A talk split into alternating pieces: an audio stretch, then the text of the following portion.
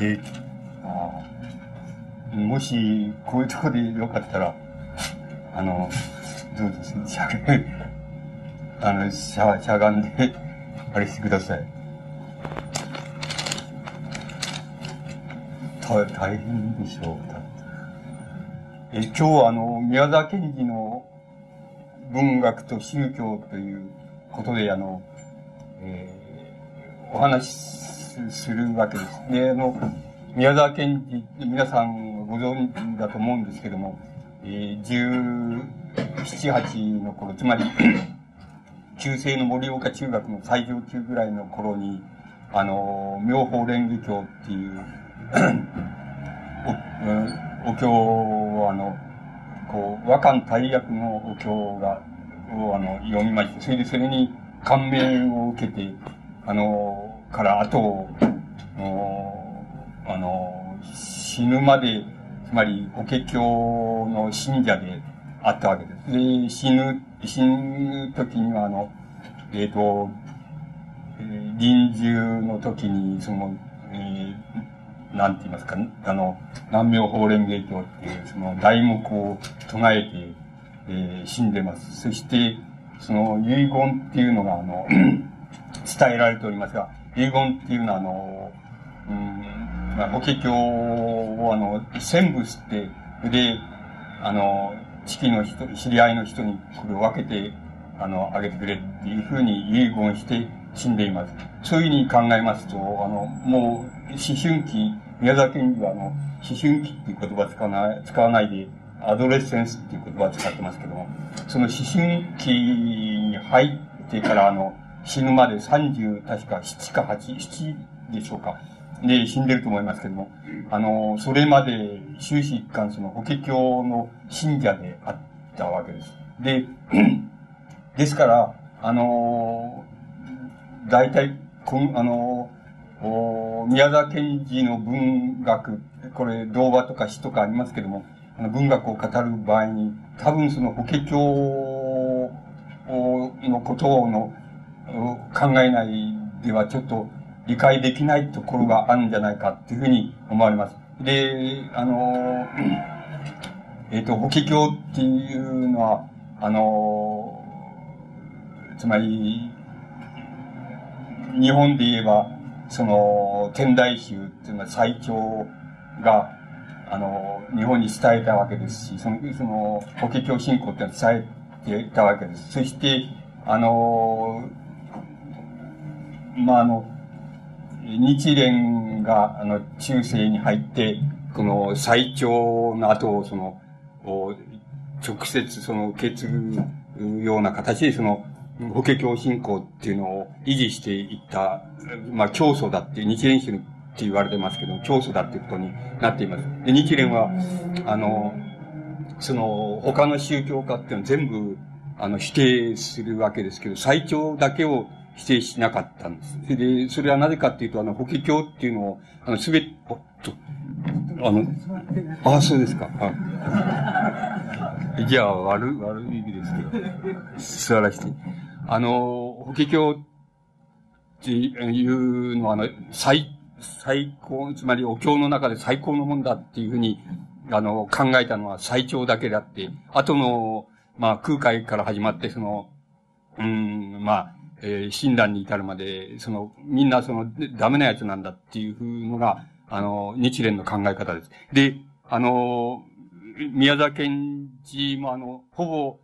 やっぱり15、6歳、あるいは7歳頃に、あの、歌、歌を作り、短歌を作り出しています。で、それは、あの、郷土の詩歌人である、その、西川拓木のあの、一躍の砂っていうのが、まあ、中学生の時にちょうど出ていまして、つまりそれの影響を受けまして短歌を作り始めています。それからあの、生涯、まあ文学の方も、あの、やめていないわけですから、ほぼ、し、えー、宮崎に信仰の日蓮信仰、あるいは、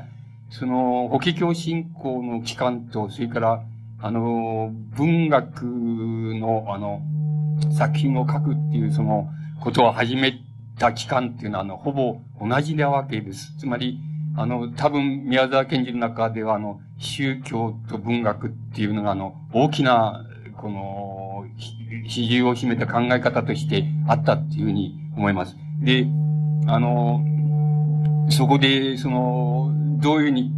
あの、考えていったらいいかって言いますと、その、うん、つまり、法華経っていうのを、あの、どういうふうに読んだかっていうことが問題になるわけです。で、どういうふうに読んだかっていうのは人によって様々違うわけです。今日これからお話ししますけども、あの、日蓮っていうのは、あの、漢字本っていう、あの、この法華経の第13章なんですけど、漢字本っていうのを主体にして法華経を読んだんです。つまり、どこを、どこを主体にして読んだかっていうことは、その人の資質とか宗教心とか、その、その時の思想とか、様々なことに関係するわけですけども、あの、日蓮は、まあ、漢字本っていうのを主体にして法華経を読んだわけです。で、あの、そういうふうに考えますと、あの、宮沢賢治には宮沢賢治の独特のあの、法華経の読み方っていうのが、あの、あったと、あったわけです。それで、まあ、あの、日本で文学者で、あの、法華経に、あの、打ち込んだっていう、あの、文学者はもう一人、岡本かの子っていう、あの、あの、やっぱりこれ、あの、優れた作家ですけども、あの、岡本かの子っていう作家が、あの、やっぱり、あの、法華経信仰を、あの、まあ、生涯保っています。で、岡本かの子の読み方は、この、えー、その、この25章にあたる関税音菩薩を、あの、称える、そうそういう章っていうのは、あの、うん、第一義として、この法華経を読んでるわけです。ですから、それぞれ、あの、法華経の読み方っていうのは、どこを主体にして読むかっていうことで、あの、違ってくるっていうことが考えられます。で、あの、僕は、あの、つまり、別に宮沢賢治の文学、つまり童話や詩を理解するのに、別に法華経を理解しなくてもいいのですけれども、しかし、あの、よくよく辿っていきますと、あの、法華経のど、つまり宮沢賢治っていう人は、法華経のどこを、どこを読んだのかな？あるいは、どういうふうに読んだかなっていうのが、おのずからわかるように、あの、わかるように思われます。ですから、私なりの考えですけれども、あの、宮沢賢治が、あの、法華経をどういうふうに読んで、それが彼の童話、童話や詩の作品、あるいは文学につい、芸術についての考え方の中に、どういうふうに、あの、出ているだろうかっていうことを、まあ、とにかく今日は、その、お話ししてみたいと思います。これは、あのもっとたくさんのことあれしなきゃいけないんですけども、あの、突っ込まないといけないんですけど、その一つの突っ込み方として、この、宗教と文学、宮沢賢治における宗教と文学、そして、その宗教っていう場合の法華経をですけども、法華経っていうお経及びその信仰、法華経を語彙する信仰っていうのをどういうところで考えたかっていうことが多分、あの、大変宮沢賢治のその文学作品の方法とか、あの、内容とかっていうものにあの、大変大きな、あの、影を落としているっていうふうに考えられますので、その問題を、まあ、まず突っ込んでいきたいっていうふうに思います。で、あの、ここに、法華経を、この第一章から、あの、最後の28章まで、えー、こう、どうの、この経路をこう、あの、大雑把に書いて、あの、おきましたんですけども、これはどういう読み方をしてもよろしい、どういう見方をして皆さんがされてもいいわけで、これは銀河鉄道と同じで、あの、こっちが出発点で、こっちが終点なんだって。で、その途中でどういうことがあんのかとか、どういうことを、あの、法華経自体はその注意してるのかとか、どういうふうなことを、えー、言おうとしてるのかっていうのは、そういうことが、まあ、途中の、その銀河鉄道の途中の駅、駅と同じなんだっていう読み方をされても、あの、いいわけですし、また、法華経ってのは一体、どういうこと、どういうふうにできてんだっていうことを、あの、見るた、見る形でこれ、ご覧になってもいいし、それから宮沢賢治がそれじゃ、あの、詩として読んだっていうのはどこを読んだんだっていう、あの、ことも申し上げますから、そこを主体にして、お考えを、その、あの、こう、てん皆さん、ど、あの、それぞれのお考えをこう展開していかれてもよろしいんじゃないかっていうふうに思います。で、法華経は、まずはじめに、そのしきりに言ってることは、あの、最初のところでしきりに言ってることは、その、あの、要するに、み、みんなが今までその、つまり、悟りを、悟りを開いてるとか、あの、悟りだと思っているのは、本当は悟りでも何でもないんだっていうことをまず、のっけから言ってるわけです。これから、えー、つまり、この、これから言うことが本当の悟りなんであって、で、今まで、えー、みんなその、つまり僧侶とか、うん、その、もろもろの菩薩とか、その、え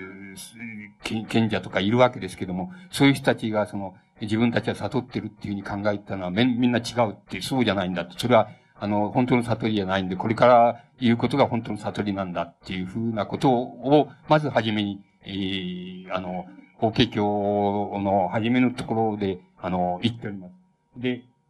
その、こ、つまり、本当、本当の悟りっていうのはこれから喋るんだって、これから、これから言うところなんだっていう、あの、ここからこの内容で書いてあるんだっていうふうに言いますけど、言ってますけども、つまり、本当、本当のっていう、あの、言葉の使い方っていうのは、宮沢賢治もよく童話の中でやってるんです。それで、あの、その場合のその本当っていうことの宮沢賢治が使っている内容と、ここで言われている内容とは、あの、使い方が違うんですけども、しかし、宮沢賢治が本当のって本当の幸福とか、本当の悟り、あの、道とかって、誠の道とかとかっていうふうに言い方をしていますけども、その本当っていう言葉の、あの、本来的な出所は多分ここなんだって、つまり、あの、法華経なんだって、つまり法華経もあの、今まで、あの、みんなが持っているその信仰っていうのは全部、全部それは本当じゃないんだっていう、本当じゃなくてこれから言うことが本当なんだっていうふうに、あ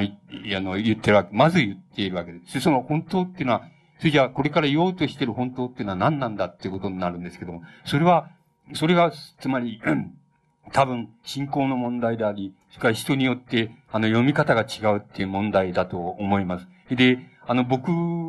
は別に信仰がありませんし、特に法華経信仰っていうの持ってないですから、あの、僕は信仰なしにこれを読んで、どういうふうに、あの、何を言おうとしてるのかっていうことを、まあ、感じるわけですけども、あの、僕なり感じるわけで、それをまあ、一つ二つ言ってみたいと思うんです。それで、その一つ二つの、あの、その、内容は何かって言いますと、その、今まで、あの、それぞれの修行者、僧侶、それから、えー、賢人、え、その菩薩たちが、あの、悟りを得ようとして修練して、修行して悟りを得たっていうふうに思ってると、それは、言ってみれば、あの、自分一人が、つまり修練して、自分一人が、あの、だんだん修練を深めていって、そして、あの悟りの境地に達したっていう、つまりだんだん深めていって、悟りの境地に達したっていう、それだけのことだ、なんだと。つまり、それは、あの、それぞれの人がそういうふうに、あの、修練してそういうふうに悟ったって言ってるんで、本当の悟りはそうそういうんじゃないですよっていうことを、まず言おうとしておると思います。で、そういうんじゃないとは何なんだっていうことになるわけですけども、あの、これ信仰ある人は違うこと言うかもしれませんけど、僕は、僕なりの解釈ですから、まあ勘弁してください。その、その、それ、そんなのは悟りじゃないんだ。それで、それどういうのが悟りかって言うと、まあ、その、一つはやっぱりそういうふうなことと同時に、あの、人々を、人々を同じような、あの、その悟りの道に、その、こう、連れていくって言いましょうか、伴っていくっていう、その、うん、なんて言いますかね、他人に対する、他者に対する行為っていうのが、そこで、あの、出てこない限りは、それは本当の悟りじゃないんだっていうふうに言って、あの、自分の個人的感性って言いましょうか、感性ではある、悟りの感性であっても、本当の悟りっていうのは、あの、本当の仏教の悟りっていうのはそうじゃないんだ。で、その本当の悟りっていうのは、そういう悟りが、あの、万人のものになっていかなければ、あれ、万人のものになっていくっていう働きかけを、あの、した、して、それが可能になる道っていうものが付けられたとき、初めて、その、それが本当の完成された悟りっていうふうに言えるんだっていうことを、まず言いたいんだと思います。今の言葉で言えば、多分、その、つまり、あの、個々の、あの、なんて言いますか、こう、徳の高い僧侶が、その、個人が、まあ、静かなところで、結果不座して、その、あれは座禅を組んで、そして、だんだん高い境地に行ったっていう、その人は、それで、あの、立派な偉い、あの、お坊さんであるけれども、それ、それだけだったら、あの、それは本当の悟りじゃないんだって、そういう悟りっていうのが、あの、万人のものに、万人の胸の中にその響いていくっていうことが、あの、できなければ、あるいはその響いていく道っていうのをつけられなかったら、それは悟りじゃないんだっていうことを、まず言おうとしていると思います。つまり、それは一般的に万人の問題なんだ。それは今の言葉で言えば、大衆一般の問題なんだっていうことと同じだと思いますけど、そういうふうに響いていかない限りは、それは悟りとは言えないんだっていうことを、まず、この、言おうとしてると思います。だから、あの、それは、例えば、あの、まあ、その、じゃあ、万人って言うけど、それはどういうこと、どういうもの、あれを指してるんだっていうことが、まあ、具体的に問題になりますけれども、あの、まあ、そのことをめぐって、例えば最長は、あの、得意地っていうあの、これ合図で死んだ人で、えー、あの、あの、まあ、優れたお坊さんですけど、特立っていう人と論争しています。それは、人としてその、やっぱり、悟りっていうのは、その、個人の感性なんであるか、それとも、その中に何か修行と言いましょうか。仏教用で言えば修行なんでしょうけども、あの、万人の問題が、万人に響く問題がそこにあり、そしてその響く万人が、その、そこへ行ける道っていうのがつけられてるかどうかっていうことが、あの、どう、いかに大切かっていうこと、で、いう、主張とすごいじゃない。そんなものはいらないんだっていう、その、己一人の、あの、自分一人の、その、悟りの完成っていうのは、それすなわち、あの、万人の、この、悟りの完成につながることなんだから、そんなことは、あの、いらないんだっていうことが、一つで特立と最長の、その、論争の主題だったと思いますけども、あの、まあ、最長自体もそういうふうに考えて、それが要するに、いわゆる大乗大乗教っていうふうに言われてるもの、つまり、の、あの、思想っていうのはそうなんだっていうふうに、ことは、あの、最長が、あの、法華経をもとにして、その、初めて、その、中国からそれを伝えた人だ。それで、あの、日蓮がもちろん最長だけを尊重しているわけです。で、他の、えっ、ー、と、同時代、あるいは前時代の、ほぼ、あの、構想に対して、お坊さんに対しては、全部クソみそに言っていますけども、あの、それで日蓮は、その、最長と自分だけだっていうふうに言ってるわけです。で、あの、つまり、本当の悟りっていう場合の一つの条件はそれだっていうふうに思います。それから、あの、今の、その言葉の、今の言い方の続き具合で言えば、その、じゃ万人に、の胸に響いて、しかも、その万人がその、そこへ行けるって、悟りで完成された悟りへ行けるっていう、その道をつけるっていうことは、どういうふうにやったら可能なのかっていうことに関連してくるわけですけども、その場合にこの法華経が主張していることは、あの、何かって言いますと、つまり、あの、何かって言いますと、その、つまり、人をそれぞれ、え、つまり、それぞれの民衆は、人々はそれぞれの場所で、それぞれの、おなんて言いますか、あの、こう、段階で、その、いるわけだから、あの、それに対して、その、なんて言いますか、その、少しずつ、つまり、それを少しずつ少しずつ、その、導いていくっていうやり方が、あの、やり方、つまり通路ですけども、そういう通路がつけられなければ、本当の悟りじゃないんだっていうことを、もう一つ言おうとしていると思います。だから、あの、二つのことを、あの、本当の悟りっていうことで、あの、言おうとしていることはその二つだと思います。一つは自分だけの感性じゃなくて、万人に通ずるその悟りの感性っていうのでなければダメなんだっていう、そういうことと、それから、それに対してその道をちゃんと少しずつつけていける、どんなところに、の場所にいる人に対しても、あるいはどんな境遇にいるのところにいる人に対しても、その、そこの場所から、あの、その道を辿っていけば、ちゃんとここへ行けるんだっていう、この最高の悟りのとこ行けるんだっていう、そういう道が、ちゃんと、あの、どういう場所からもつけられていなければ、それは本当の悟りとは言えないっ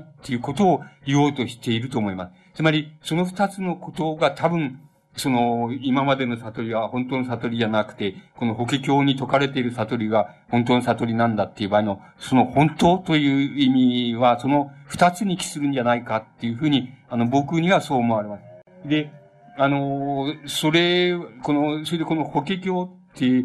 いうのは、あの、これはキリスト教の新約聖書やなんかも同じなんですけどね、一種のあの、文学で言えば、その、比喩の文学なんですよ。つまり、あの、偶話の文学なん、と言ったらいいと思います。偶話の文学って言っていいもんだと思います。だからあの、比喩ってた、たびたびその、えー、抽象的なことをこう具体的な比喩でもって語るみたいなことをやっています。具体的な物語にして語るみたいなことを繰り返し繰り返しやっています。そんな高高級なことじゃないんですけど、あの、比喩でもって語る。つまり、比喩話っていう、比喩の物語っていうのが、大体この法華経の、あの、持って文学性だっていうふうに思えばいいと思います。別に文学として高度ではありませんけども、なかなか大変、ち、あの、緻密な文学だっていうふうに言えば、緻密な転換をしてるって言えば言えると思います。それで、それは例え話で、えー、をしてあります。それで、その、例え話を言ってたくさんありますけど、一丁だけ申し上げますけど、申し上げますと、その、この、今の段階的にどこの、どこの場所にどういう境遇にいる人にとっても、その、ちゃんと通路がついてなければ本当の悟りとは言えないんだって、それで、そういう通路をつけてなければダメなんだっていうことの、まあ、比喩話なんですけども、それは、あのー、えー、えー、一人のその、えー、長者がいたと、それで長者の子供たちが、あの、夢中になって、その、遊んでいたと。そしたらその長屋の家が火事になって、その、炎に、その、取り囲まれてしまったと。その時に、あの、長、長者がその、なんて言いますか、あの、つまり、なんていう険しい声で、その、お前そこにいたらもう焼け死ぬから、あの、出てこいって、つまり、逃げろっていうふうに言っても子供はもう遊びの方が面白いから、夢中になって、その、ちっとも言うこと聞かない。そ炎がだんだんその、取り囲んで、その、迫ってきて、しかし、あの、いくらそういうふうに、大声で叫んでも、あの、怒っても叱っても、その、子供たちはもう遊ぶ方が面白くて夢中になって遊んでるって、どうすることもできない。で、そういう場合に、あの、その長者は、あの、どうしたかっていうと、その、あの、ね、なんて言いますか、かねてからその、えー、そう、そういうものがあったらいいな、そういう遊び道具って言いますか、おもちゃがあったらいいなとか、遊び道具があったらいいなっていう子供たちが言ってた、その、車があるわけです。牛に引かせる車とか、羊に引かせる車とか、あの、鹿に引かせる車とか、車があるわけですけど、あの、あの、お前たちその、あの、それで遊ん遊んでるけれども、あの、今表に、あの、お前たちが欲しいと言ってたその車をちゃんと、あの、牛車や鹿車や羊車をちゃんと用意してあるから、あの、す、お、あの、だから、あの、それ遊びをやめて、そっちの方行きなさいって言うと、あの、子供たちは、あの、その方に、あの、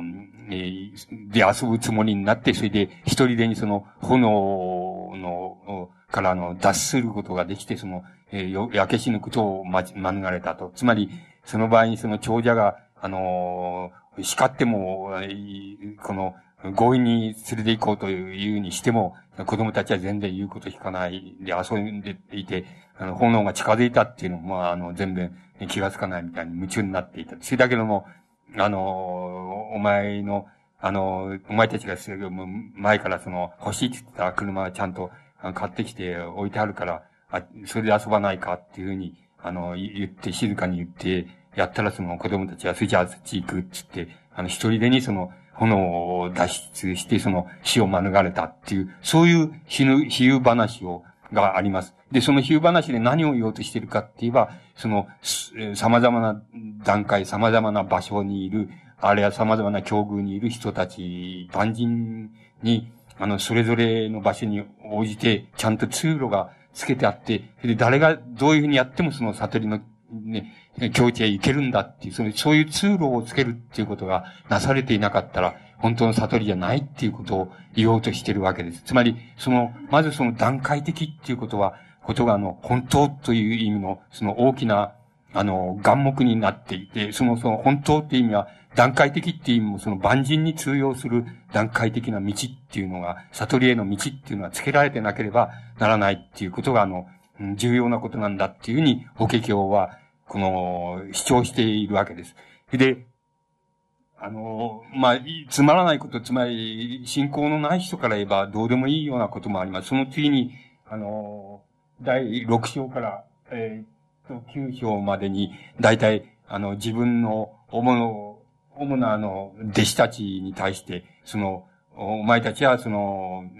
今のようにその修行を継いでいけば、その未来には必ずその、あの、完全な悟りの境地に達したその、如来と言いましょうか、その仏と言いましょうか、そういうものに必ずなれるっていう、保証、保証っていうのをその、あの、弟子たちにこう、で、あの、主な弟子たちに、その告げるところなんです。つまり、これは宗教に特有な、ことだと思います。つまり、あの、これこれこういうその、えー、修行、あるいはこういう考え方をすれば、あの、必ずお前たちは、あの、未来において、その、あの、悟りの完成された姿に、あの、ちゃんといけるようになるんだっていうことを保証しているわけです。その、うん、この、お釈迦様が保証しているわけです。それ、それ、そういう保証っていうのはやっぱり宗教としてはとても必要なことになるわけでしょう。それから、あの、こうすれば未来、あの、理想的な社会いけるっていうのは、まあ、いけるっていうことは、まあ、あの、宗教だけじゃなくて、まあ、一般的に理念と言われ、言いましょうか、その、イデオロギーと言いましょうか、そういうものは全部そういうことを言うわけで、えー、それはやっぱり、そういうもん、えー、この宗教や理念にとって大変必要なことなんで、あの、そういう、そういうことも書かれています。それから、あの、だんだんその日、日蓮の、その法華経の読み方に近づいていくわけなんですけど、あの、その中で断定、だんだんとこう、白熱してきて、まず、かつ断定的になってくるわけですけども、法華経、この、この経をその、誤持して、つまり守り、守り育てて、これに従って、あの、生きる道、信仰の道っていうのを辿って、あの、い、行けば、必ず救済されると。で、もっと極端、あの、に言えば、あの、法華経の一つの文句でもいいから、あの、その文句に耳を、耳を傾けて、そして心に、なんて言いますか、喜びが湧いてくるって、湧いてくるっていうのは、そういう、その、あの、なんて言いますか、その、体験っていうものを、あの、一度でも、あの、一つの文句でもいいから、そういう体験をしたことがあれば、必ず未来にはその、完成された悟りの境地に行けると。だから、法華経を守り育てなさいっていうことを、あの、主張して、し始めます。つまり、他のお経は、それほど読む必要は、読む必要はないと。まあ、法華経だけを、あの、読んで、それで、それで喜びが湧くっていうような、そういうあの、法華経の聞き方っていう、あの、言葉の聞き方っていうものが、もしできるようになったら、あの、誰でも、あの、どんな人でも必ず、あの、未来においては、その、最高の完成された悟りへ行けるっていうことを、あの、断定しているわけです。かもう一つ、もう一つ言ってることは、つまり、法華経は、あまりに、その、とてつも、一般の信仰者、あの、悟りを求める信仰者から言うと、その、とてつもないことを言ってるもんだから、これをあの、守り育てて、それでこれをまた人に説いたりする人は、必ず、あの、迫害を受けて苦難にさらされるだろうっていうことを言ってるわけです。で、それをやっぱり、あの、た、でもそれを耐え忍ばなきゃいけない。あれは耐え、耐え、耐え忍べば、あの、他のどんなことも必要でないので、つまり、あの、寺院を建てることも、その僧侶を、あの、僧侶になることも、あるいは、その、僧帽、を作ることも、あるいは供養することも何もいらない、いらないと。あの、必ず、そうすれば、あの、未来がその完成された悟りの境地に行けると。で、あの、だからその苦難に耐えなさいっていうことを、を説いています。で、ここら辺が、あの、日蓮が一番真剣に読んだところだっていうふうに思います。で、日蓮はあの、それでもって、それじゃあ、の、そ、つまり自分があの、法華経の信仰を解いて、解いたために、それでこの法華経の信仰に従わないから、今、えー、社会的に言えばその、当時、あの、現行の駅っていうのが、現行の駅っていうのが、まあ、えー、ちょうど、その時代ですから、つまり、あの、元の国の軍勢がその日本に攻めてくるっていう。つまり、あの、法華経の信仰が薄いから、あの、だから、こういうふうに国難に、外、社会的に言えば、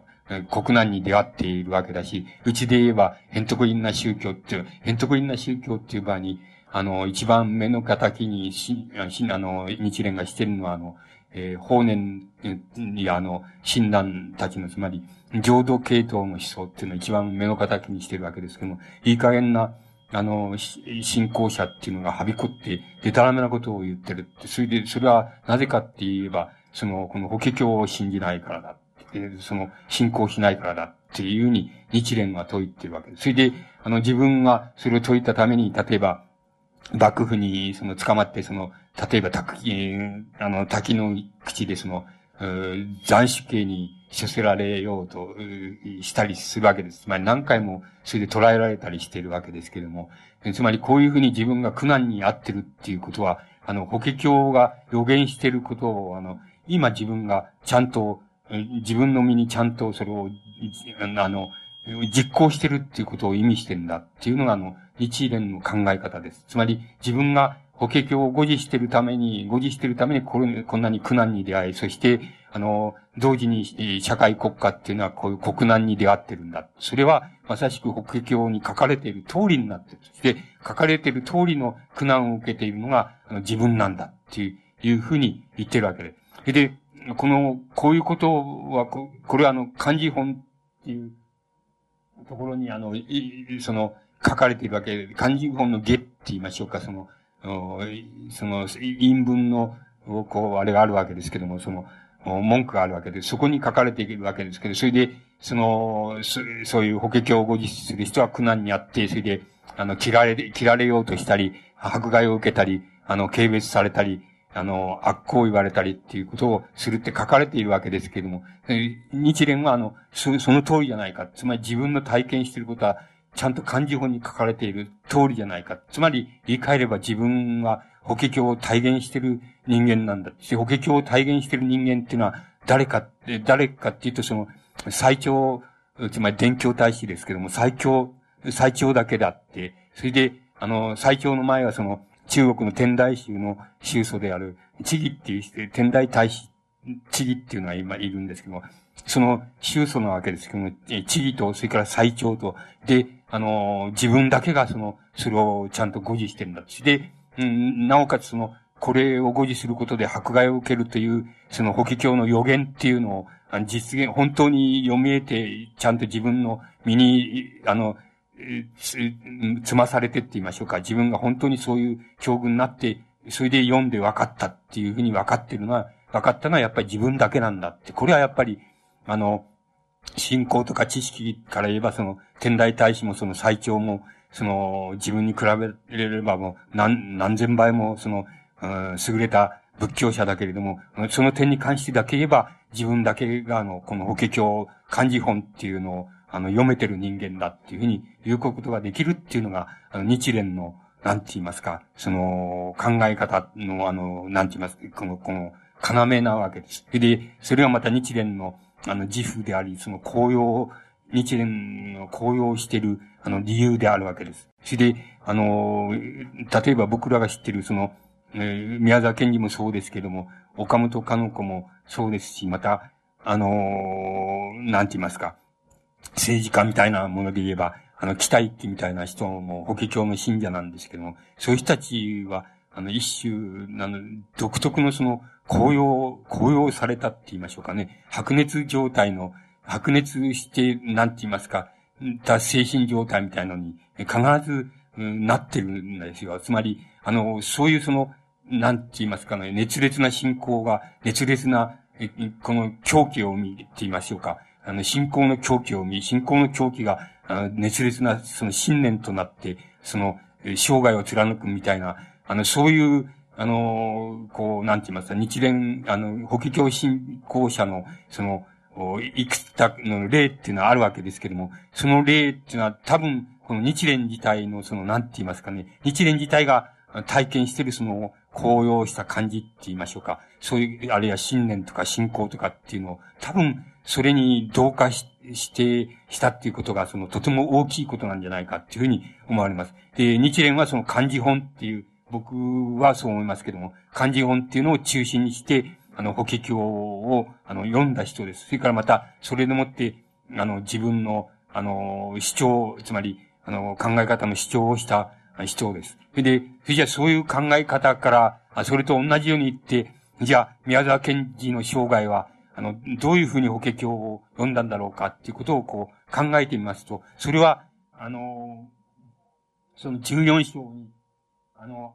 安楽行本っていうのがあるんです。この安楽行本っていうのがありますけども、多分宮沢賢治は、あの、この安楽行本っていうのを、あの、中心に法華経を、あの、読んだんだっていうふうに思われます。で、安楽行本っていうのは、あの、どんなことが書かれているかって言いますと、まず、あの、まず一番その、宮沢賢治に答えたことは、答えただろうっていうことは、あの、要するに芸術文学っていうやつはもうダメだから、ああいうものには近づくなっていうことがはっきり言われています。つまり、ああいうものには近づくな。つまり、あの、芸術文学とか、娯楽とか、あの、遊戯とか、うん、まあ、賭博みたいなのもそうでしょうけど、そういうものには近づいちゃいけないっていうことが、のっけから、あの、書かれています。それから、うん、女の人に近づくなっていうことも書かれています。女の人に近づいちゃいけないっていうことに、もう書かれ、のっけから書かれています。そうすると、あの、宮沢賢治、先ほど言いましたように、宮沢賢治にとって、あの、法華経に、あの帰依した、こえー、時期と、それから、あの、歌を作り、短歌を作り出した時期、つまり文学、文芸っていうものにのめり込んでいった時期とは同じなわけです。ですから、あの、もう、あの、この、のっけから、つまり、初めから言ってみれば、あの、この、安楽行本っていうのは、あの、宮沢賢治がその自分の文学的な、あの、出発の初めから読んでるわけです。つまり、どの程度、どういうふうに身に答えて読んだかっていうことは、なかなか、あの、わからない、あの、つまり、後年に至るま、後年に至らないとわからないのですけども、ただ読んだことは、あの、初期から、つまり、文学、あるいは詩歌を、その、作り始めた、その初期から、すでに読んでるわけですから、すでにこの安楽行本は読んでるわけなんです。つまり、あの、お前、だからそれ極端に言いますと、お前は要するに信仰を取るか、つまり、法華経の信仰を取るのか、それとも文学、文学芸術とか、その娯楽とか、あの、その、あの、女の人に近づくとか、そういうことを取るのか、どちらか選ばなくちゃいけないぞっていうことは、あの、当初から多分、あの、ちゃんと読んだはずなんです。で、これを、例えば、あの、いろんな解釈ができるわけですけど、少なくともこの中で、あの、女の人に近づくなっていうのだけは、多分、生涯、あの、うん、あの、宮沢賢治は守ったわけです。つまり、守ったわけです。その守ったのは、この安楽行本の言う通りに従って守ったのか、あるいはそうじゃなくて偶然に、様々な偶然が折り重なって守ったのか、あの、それは、あるいは、あの、資質的にあんまり女の人に関心がないっていう、そういう資質だったのか、それはなかなか分かりがたいことです。つまり、分かりがたいことですし、また、それは、あの、よくよくその、うん、分析し、そしてよくよく研究していかないと、あの、なかなかわからないことだと思います。で、宮沢賢治にはその手の逸話は、あの、いくつかあるわけで、あの、自分が、そう、そういう逸話もあの、嘘か本当かわかりませんから、逸話ですからわかりませんけども、自分は生涯のうち、生涯のうちその、あの、精液を体外から、体外に一度も漏らしたことがないのは、世界で三人しかいないんで、で、自分はその一人だっていうふうに、あの、友達に言った、あの、っていう逸話も伝わっています。つまり、あの、これは、そういうふうに、その逸話を真実というふうに言うならば、この安楽行法に従って、あの、禁欲をその、生涯において守った、つまり法華経の信者あるいは行者として、その、そういうし、あの、なんて言いますか、真を守ったっていうことになります。戒律を守ったんだっていうことになるでしょう。だけど、それは逸話ですから、本当かどうかはわかりません。だから、いや、そんなこと言わなくて、言わないで、女の人はもともと好きじゃなかったんだっていうのかもしれませんし、それはわからないことですが、あの、だから、それ、しかしそれは守ったことは確かなことです。ただ、要するに文学芸術については、あの、ま、生涯、あの、守り得てないわけです。それで、これもまた逸話が伝わっています。つまり、あの、臨終に際して、つまり、臨終に際して遺言して、父親に遺言して、いわく、その、あの、この、この自分が書いたその原稿やなんかは全部その自分の迷いの後ですから、これはあの、えー、捨てるなりなんなり、まあ自由に、あの、処分してくださいっていうふうに父親に、あの、言ってそれで死んだっていう逸話が伝えられています。その逸話を信ずるならば、やはり、あの、最後にはその、なんて言いますか、この法華経の信仰、特にこの安楽行本の、その、戒律に従って、そして、あの、そういうふうに、それを最後にはその、守ろうとしたんだっていうことになると思います。しかし、これもまた、あの、逸話であって、この本当かどうかはわかりません。それから、あの、もし、あの、客観的に見るならば、あの、宮沢賢治のあの、なんて言いますか、法華経信仰者としての宮沢賢治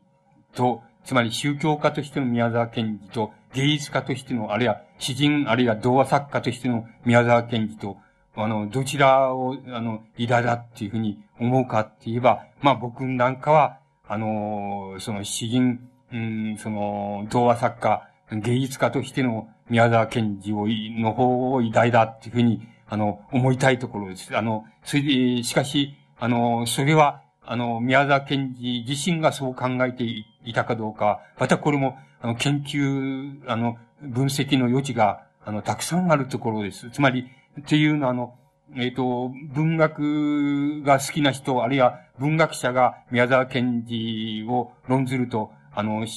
なんて言いますか、詩とか童話の方から論じますし、あの、科学者が、あの、宮沢賢治を論じますと、あの、宮沢賢治の科学的な素養の方から、宮沢賢治の世界に入ろうとしますし、それからまた仏教者が、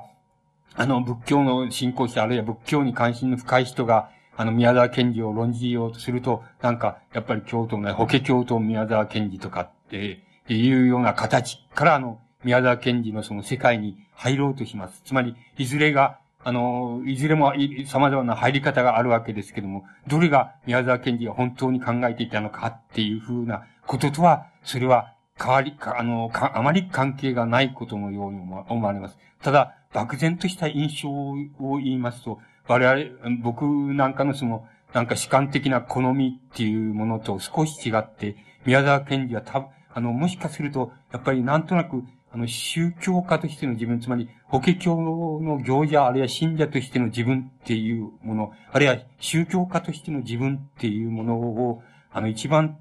重要だっていうふうに考えていたんじゃないのかなっていう感じが、あの、するような気がします。つまり、非常に曖昧な言い方をしますけれども、そういう感じがします。これは、よくよく確かめて、あの、これから研究がされていかないと、なかなか好みでしか論じられていないですから、あの、なかなかあの、決められないことだと思いますけれども、どうもそうじゃないかな、というふうに思えて仕方がないところがあります。あの、だからそこはまだ、あの、確、少しも確定できないことですけれども、しかし、あの、宮沢賢治が一番引っかかって、一番法華経を、あの、肝心なところでぶち当たったとすれば、この安楽行本っていうところでぶち当たったということが言えるように思います。そうすると、ここであの、真っ向から、つまり、あの、文学芸術、あの、あるいは娯楽の類もそうですけども、そういうもの真っ向から否定しているわけです。つまり、そんなものに近づくならば、あの、法華経の、あの、行者にはない、信者にはなれないっていうふうに言ってるわけです。つまり、法華経っていうのは非常に高度なもので、これは、あの、大変、その、優れた人、菩薩にだけ解くべきお経なんだと。だから、あの、高度なもんなんだ。そういう高度なもんだから、この文学芸術みたいに少しでも、なんか、遊びの要素、あるいは快楽の要素って言いましょうか。そういうものに、こう、そういうものが含まれているものに近づこうというような、そういう、あの、えー、その、心境にある、あっては絶対にこの法華経の信者にはなれないんだっていうのが、法華経が説いているところで、特に安楽行本が説いているところなんです。ですから、あの、宮沢賢治がここにぶつかっているわけです。で、あの、しかし自分がもうすでにこれに若い時に、うん、あの、思春期にこれを初めて読んだ時にすでにぶつかって、それで、あの、まだ、つって言いますか、あの、死ぬまでやめられなかった、文学芸術をやめられなかったわけですから、あの、それならば何らかの意味合いで、それじゃこれに対する解決って言いましょうか、解決とは言えないまでも何らかの意味の考え方っていうのが宮沢賢治になくてはならないわけです。で、あの、それを、あの、申し上げますと、つまり、あの、一番、それが、あの、はっきりと出てくる、くるのは、あの、マリブロンと少女っていう、あの、童話だと思います。で、このマリブロンと少女っていうのは、中に、どういうところかって言います、どこにが肝心かな、その問題が出てくるかって言いますと、この、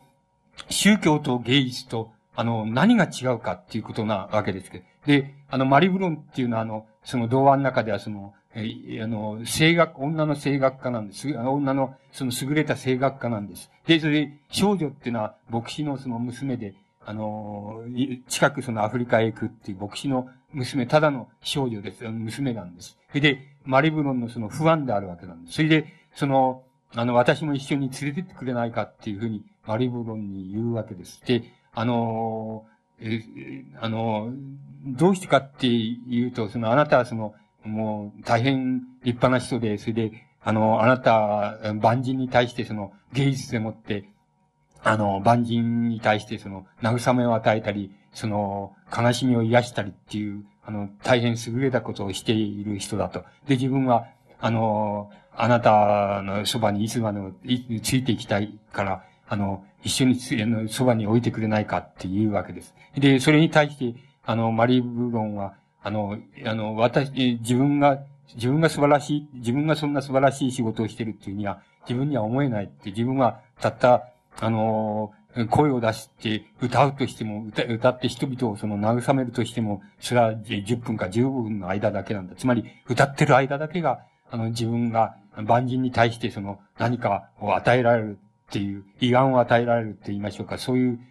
時間なんだと。あとは何でもないんだって。それに比べれば、あの、牧師の娘であるあなたがそのアフリカ行って、それで、その土地の人たちに何か、こう、あの、父親と一緒に、その、えー、土地の人たち手助けできるっていうんだったら、その方がはるかに立派な仕事なんだっていうふうに言うわけです。しかし、あの、その少女の方は納得しないわけで、つまり、納得しないんだ。自分はただの、その、どっからも光の当たらない、ただの娘に過ぎないんだって、それに対してあなたは、その万人がその仰ぎ見るような人で、それで、あなたの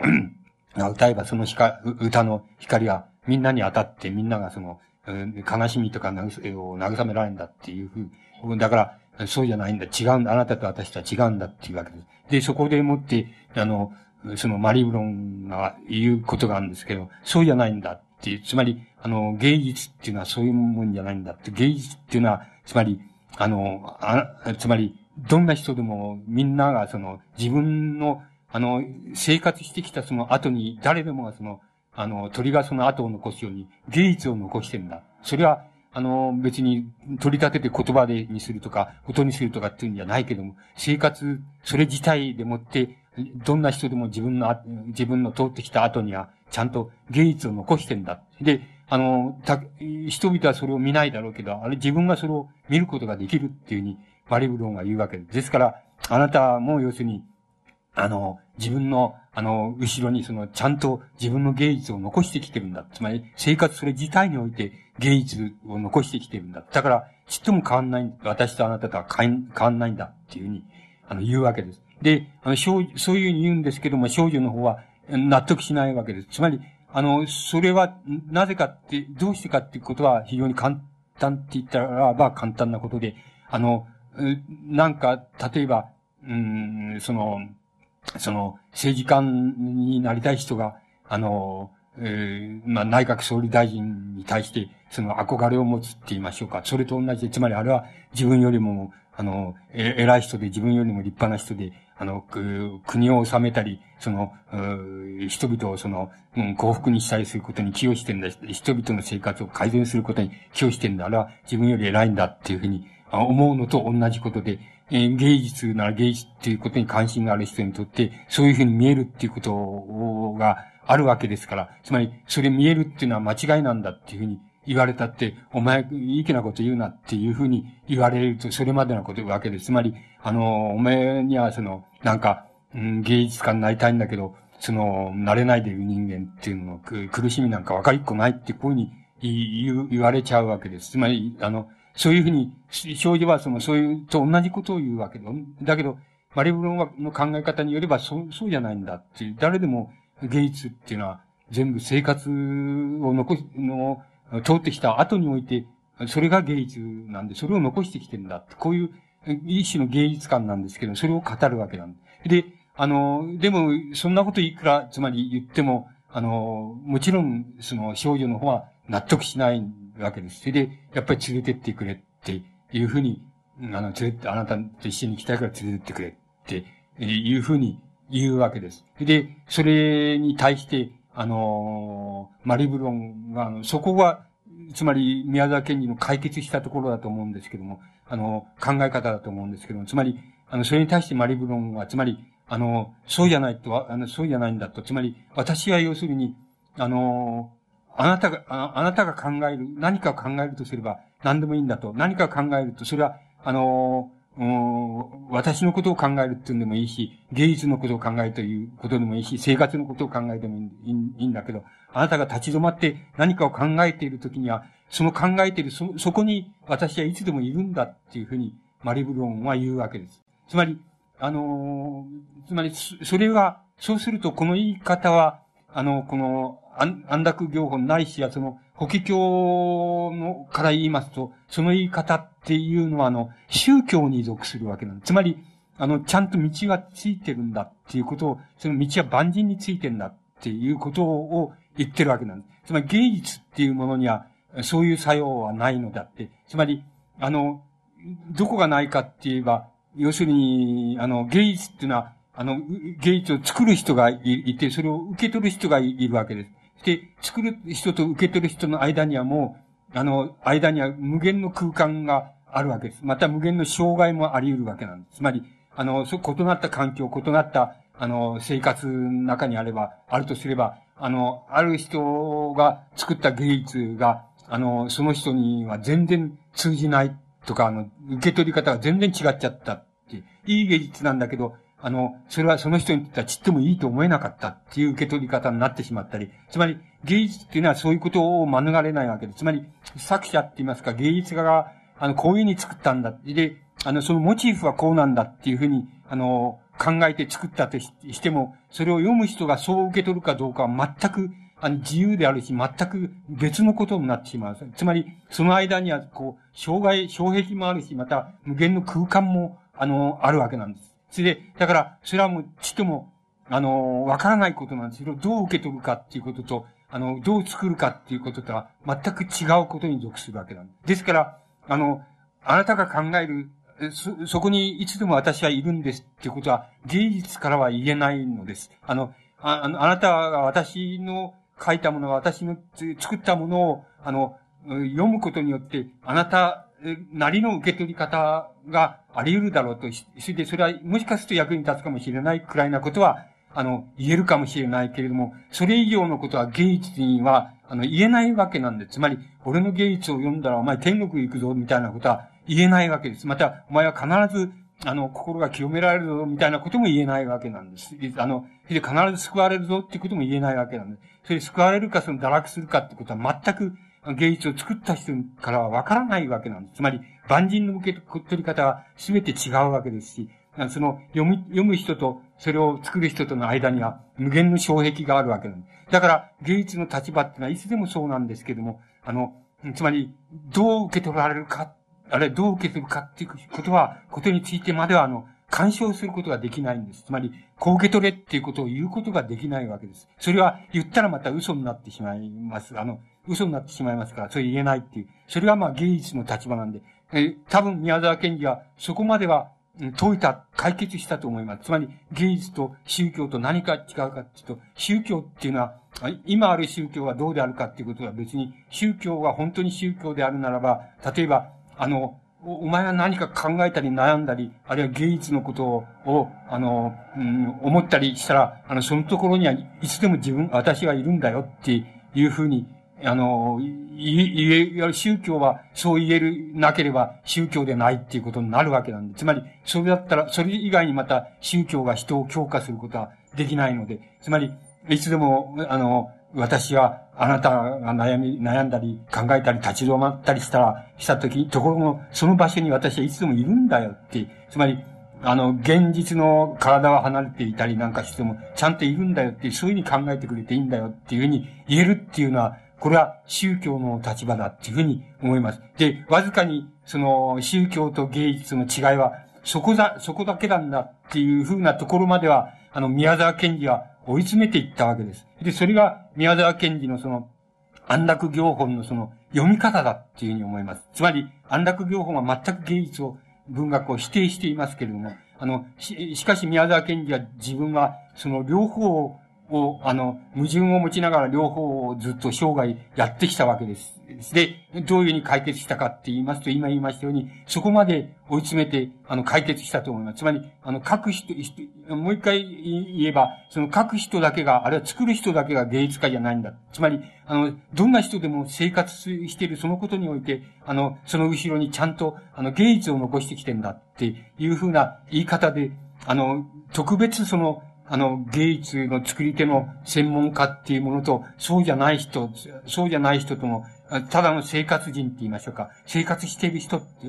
芸術家はもちろん生活してるわけですけども、あの、生活に打ち込んでる人、専念してる人っていうこととの、あの、違いは何もないんだっていうことを、あの、芸術にとって何もないんだっていうことを一つ、あの、理念として言ってるわけですか。もう一つはやっぱり、あの、芸術は、あの、作るものと、それからそれを受け取るものと、の、が、あの、いつでも一緒にいるっていうことはできないけれども、あの、つまり、受け取り方と作り方は様々であり、あるけど、あって、それはどうすることもできないことだけども、あの、宗教だとしたらば、それは、受け取る人と、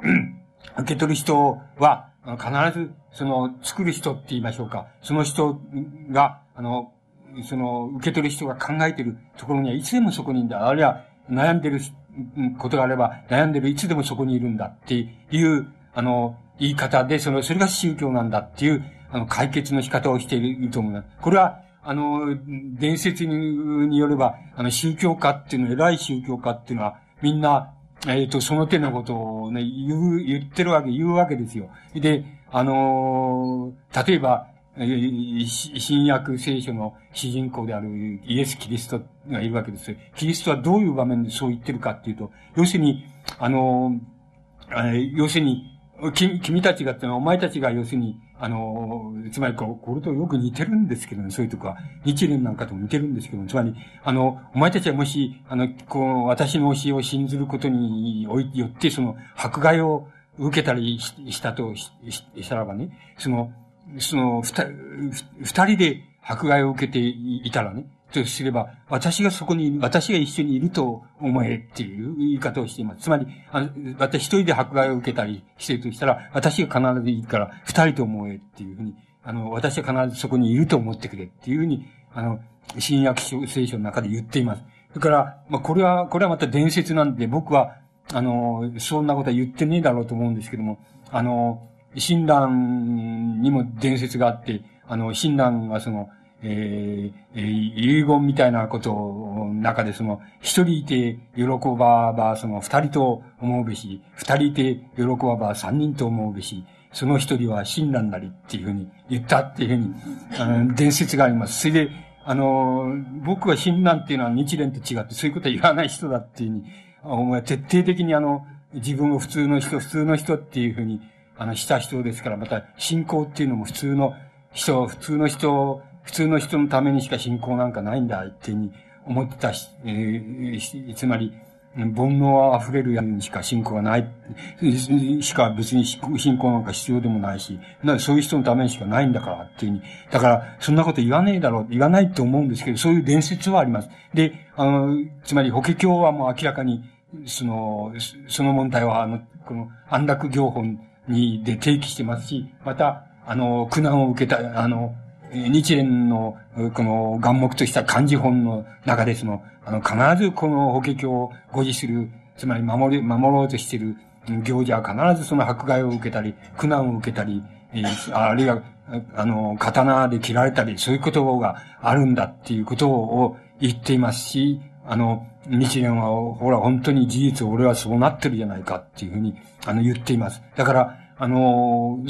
つまり、そういうことを必ず、あの、宗教っていうのは、あの、言うもんだっていうふうに思います。で、そこの、そこら辺が多分、あの、法華経の眼目なわけです。それで、あの、宮沢賢治が、あの、おなんて言いますか、法華経をどう読んだかって一番その矛盾が多いところとして読み、またそれをどういうふうに解いていったらいいだろうかっていうことを考えていったのは、あの、そこだと思うんです。それそれで、あの、もちろん、あの、宮沢賢治にあの、農民芸術概論公用っていう、あの、文章がありますけども、それを読んでもやっぱり同じことを、同じ、つまり、マリブロンと少女で、その追い詰めていった芸術観と、あの、芸術観と同じところへ、あの、帰着して、あの、行っています。で、あの、そこら辺が宮沢賢治の追い詰めた、まあ、最後のところだっていうふうに思うわけです。それで、ところで、あの、最後のところで宮沢賢治は、それじゃ、あの、なんて言いますか、その、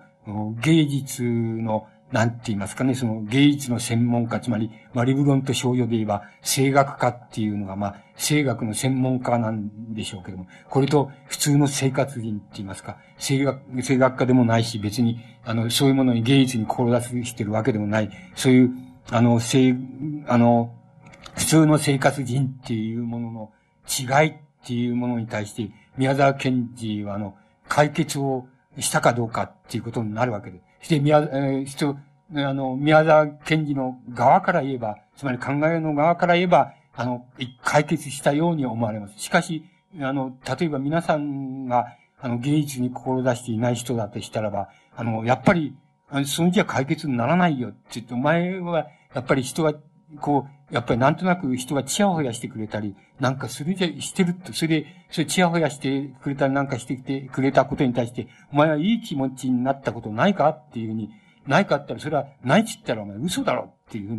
に言うだろうと思うんで。つまり、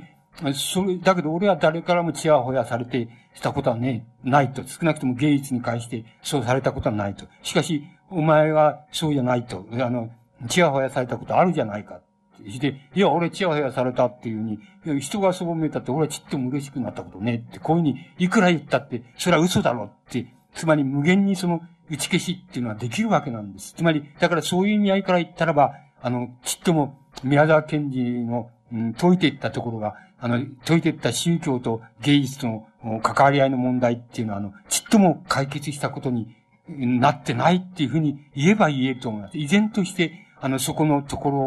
ろが、あの、残っているわけだと思います。つまり、これは、あの、なんて言いますか、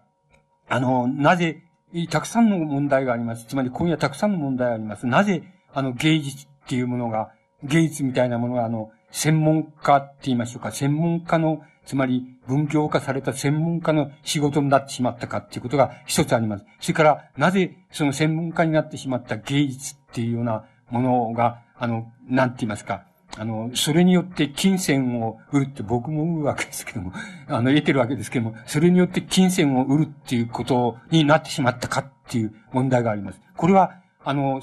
これは外側からも内側からもあります。外側からっていうのは、つまり社会、つまり近代社会なし、現代社会っていうのは、なぜそういうふうに芸術みたいなものを万人のものから万人の創造っていうものを、段階から、その昔話だったらそうなんですけど、昔の村落共同体の伝説とか民話とかっていうのは、全部、村の人たちが全部、あの、一人一人がその作り手みたいなもんで、それが、こう、一緒に語り継ぎながら、その一つのあの、お話、物語が出来上がるっていうのは物語の始めですから、その時には別に専門家っていうのはいなかったっていうふうに考えていいわけなんですけど、それがだんだん社会が、あの、近代社会、現代社会っていうに進んでいくにつれて、あの、それが専門化してしまった。そして、専門の修練みたいなものを、した人が専門家になった。なってしまった。それで、その専門家っていうのは、それ、それだけでとどまって、人、それでもって、あの、人を、えー、慰めたり、その、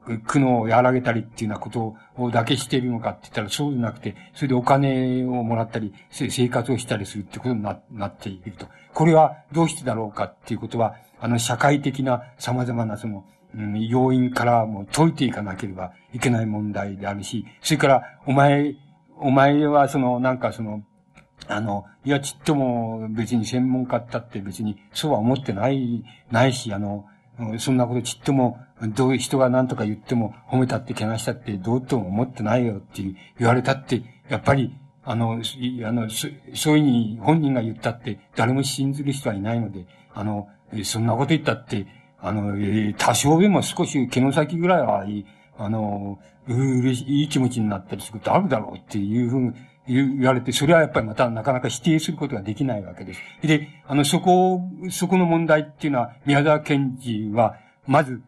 解いていないわ、と思います。つまり解け、そこは解けないので、な、あの、せいぜい自分だけが、つまり、それこそ、その、法華経に違反することなんですけども、あの、大状況に違反することなんだけど、自分は解いたかもしれないんです。つまり、俺は別にこれを専門として、その、えー、あの、初期の頃はそうですけど、つまり童話作家として、あの、生活して食べようと思ったわけですけども、それはまあ、ある段階からもうやめてしまって、考え方を、その自体をやめてしまったわけですけども、あの、だから自分一人では、あの、なんとなく解決したような生き方を、まあ、やっとこさしたけれども、したっていうことは、宮沢賢治自身については言えるそうな気がするんですけども、あの、それで死ぬ時に、これは迷いの後だから、まあ、してやってくれっていうふうに言ったっていうふうに伝説があるくらいですから、自分では個人が解決したんでしょうけど、つまり誰にでも通用する方用には解決してないっていうふうに思います。で、あの、そこら辺が、あの、宮沢賢治の、その追い詰めたその、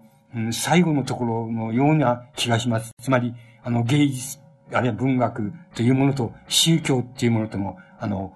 同じ、同意性っていうこと、同じっていうことと、それから違いっていうのはどこかっていうことについて、宮沢賢治が追い詰めた最後の地点だと思います。でも、それは、あの、少しも解決してるというふうには言えないっていうふうに思うんです。で、あの、この問題は、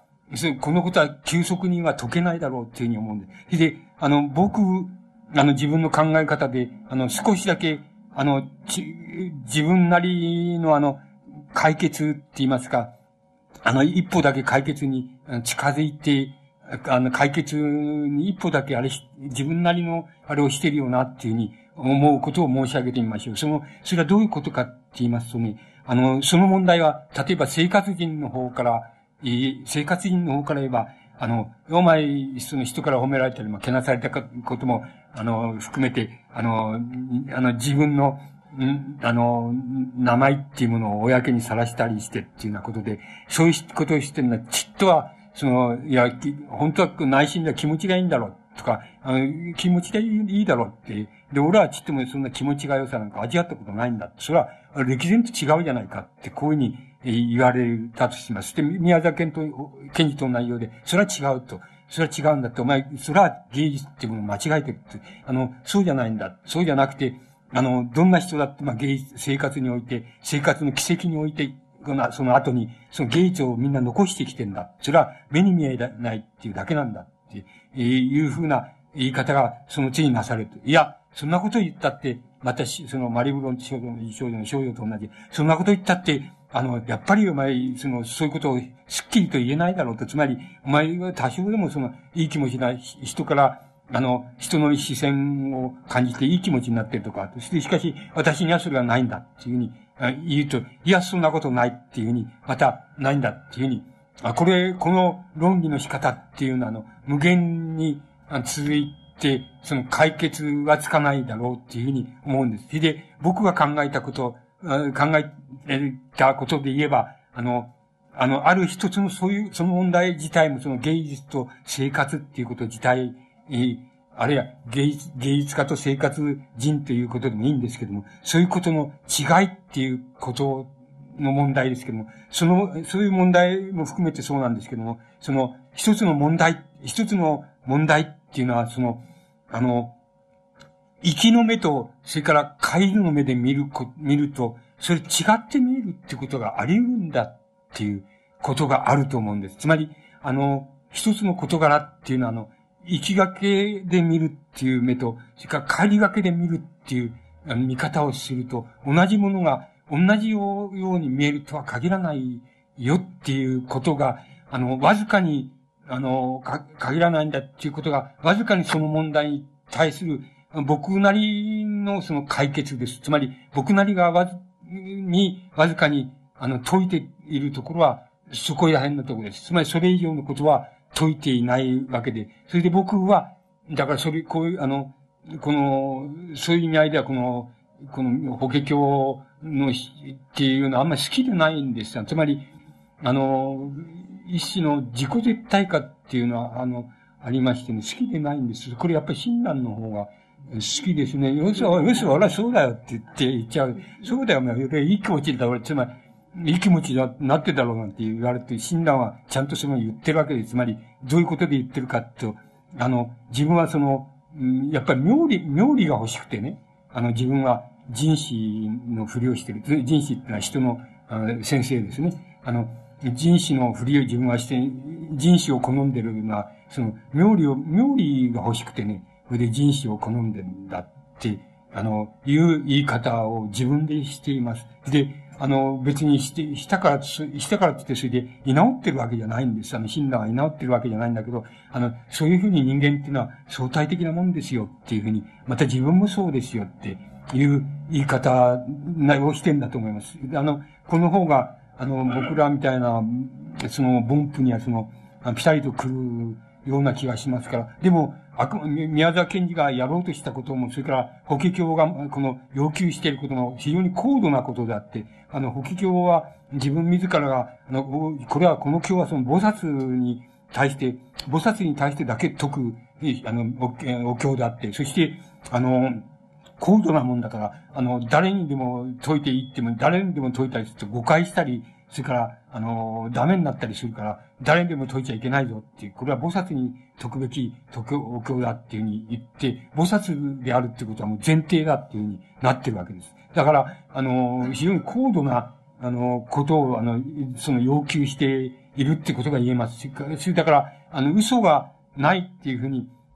言えるわけだけど、嘘が、あの、言ってる、いうことは前提になってるわけですけども、しかし、あの、嘘がないって言った瞬間に、またその叫びを生じて、そこからまた嘘が発生するっていうようなことに、あの、なっていると思います。つまり、これが、あの、近代以降におけるその、なんて言いますか、人間のその、信仰とか、あの、芸術とか、あの、文学とかそういうものが透明したその大きな問題なんです。つまり、あの、自己意識のその裂け目っていうものがどうしてもその出てきちゃうんだっていう。あの自分の方も出てきちゃうし、外からの要因でも出てきちゃうってこと。それは、やっぱり文学芸術にとっても、信仰にとっても、あの、非常に重要なことなんだって、あの、問題なんだっていうことだと思いますけども。つまり、そういう問題について宮崎にあくまでも自分をあの、聖人って言いますか、菩薩、自分を菩薩にするっていう考え方、菩薩にするっていう精進って言いましょうか、その、励み方とか、あの、道の求め方っていうのをやめたことがない人です。つまり、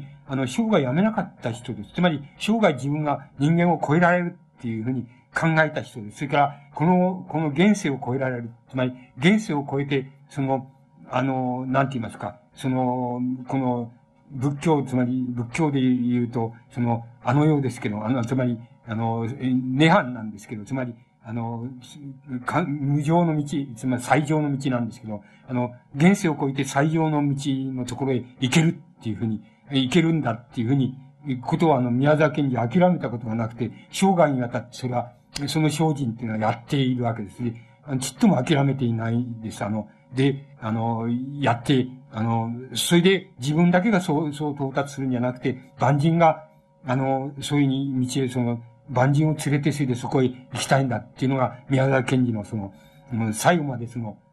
残ってた願いであるし、また、その、それを実行した人なんですつまり、自分が実現しようと思ってやった人なんです。精進決済を怠らなかった人なわけです。で、あの、だから、それなりに、自分なりにその道を遂げていったわけですけども、それが、しかし、あの、宮沢賢治にとって、その、あの、法華経の読み方として一番重要なところだっていうふうに、あの、言うことができると思います。で、宮沢賢治の、あの、宗教的な、あの、意味合いを含めた文学、あの、あの、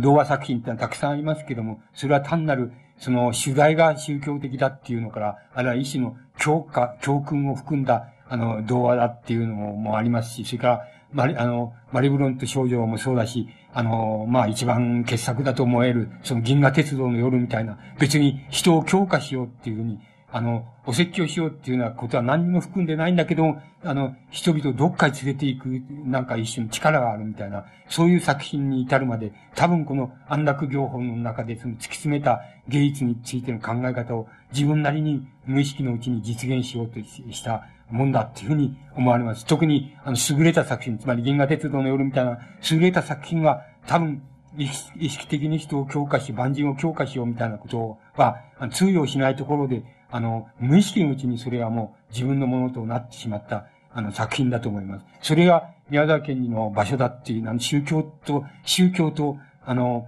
文学っていうことについての場所だと思える。で、ところで宮沢賢治にはもう一つ寛容なところがあります。それはあの、倫理っていうことなんです。倫理っていうことで、つまり、あのー、割合にいじめられているものとか、あの、弱いものとか、あのー、ひねり潰されちゃうような動物とか、そういう、それから、あの、残酷な扱いを受けている、あの、人間動物っていうようなものに対する一種の何とも言えないその、あの、同情、同情っていうんだったら、あの、なんとなく薄っぺらな気がするんですけど、もっと複雑なその一種の倫理観があります。倫理があります。それは、やっぱり宮沢賢治の大きな特徴だっていうふうに思うんです。それはあの、どんな作品でもそう言えるそうに思うんですけれども、あの、例えば、なめとこ山の熊でもいいし、あの、カラスの北斗七星でもいいわけですし、双子の星でもいいいいわけですし、いいんですけど、つまり、一種のその、あの、あれ猫の事務所でもいいんですけども、一種の弱者に対する、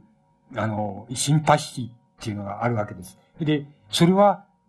果たしてどっから出てくるんだろうかっていうと、多分、僕はあの、この、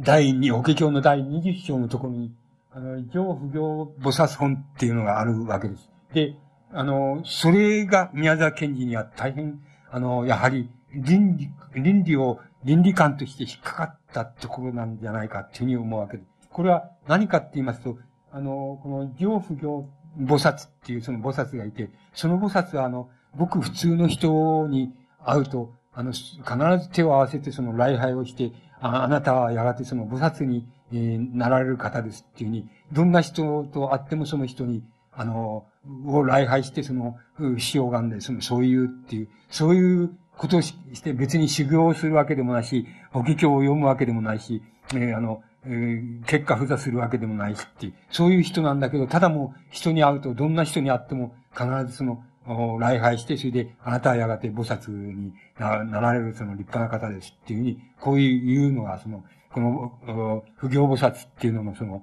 なんか、つまり日常の、その、この行い方なんです。それで、あの、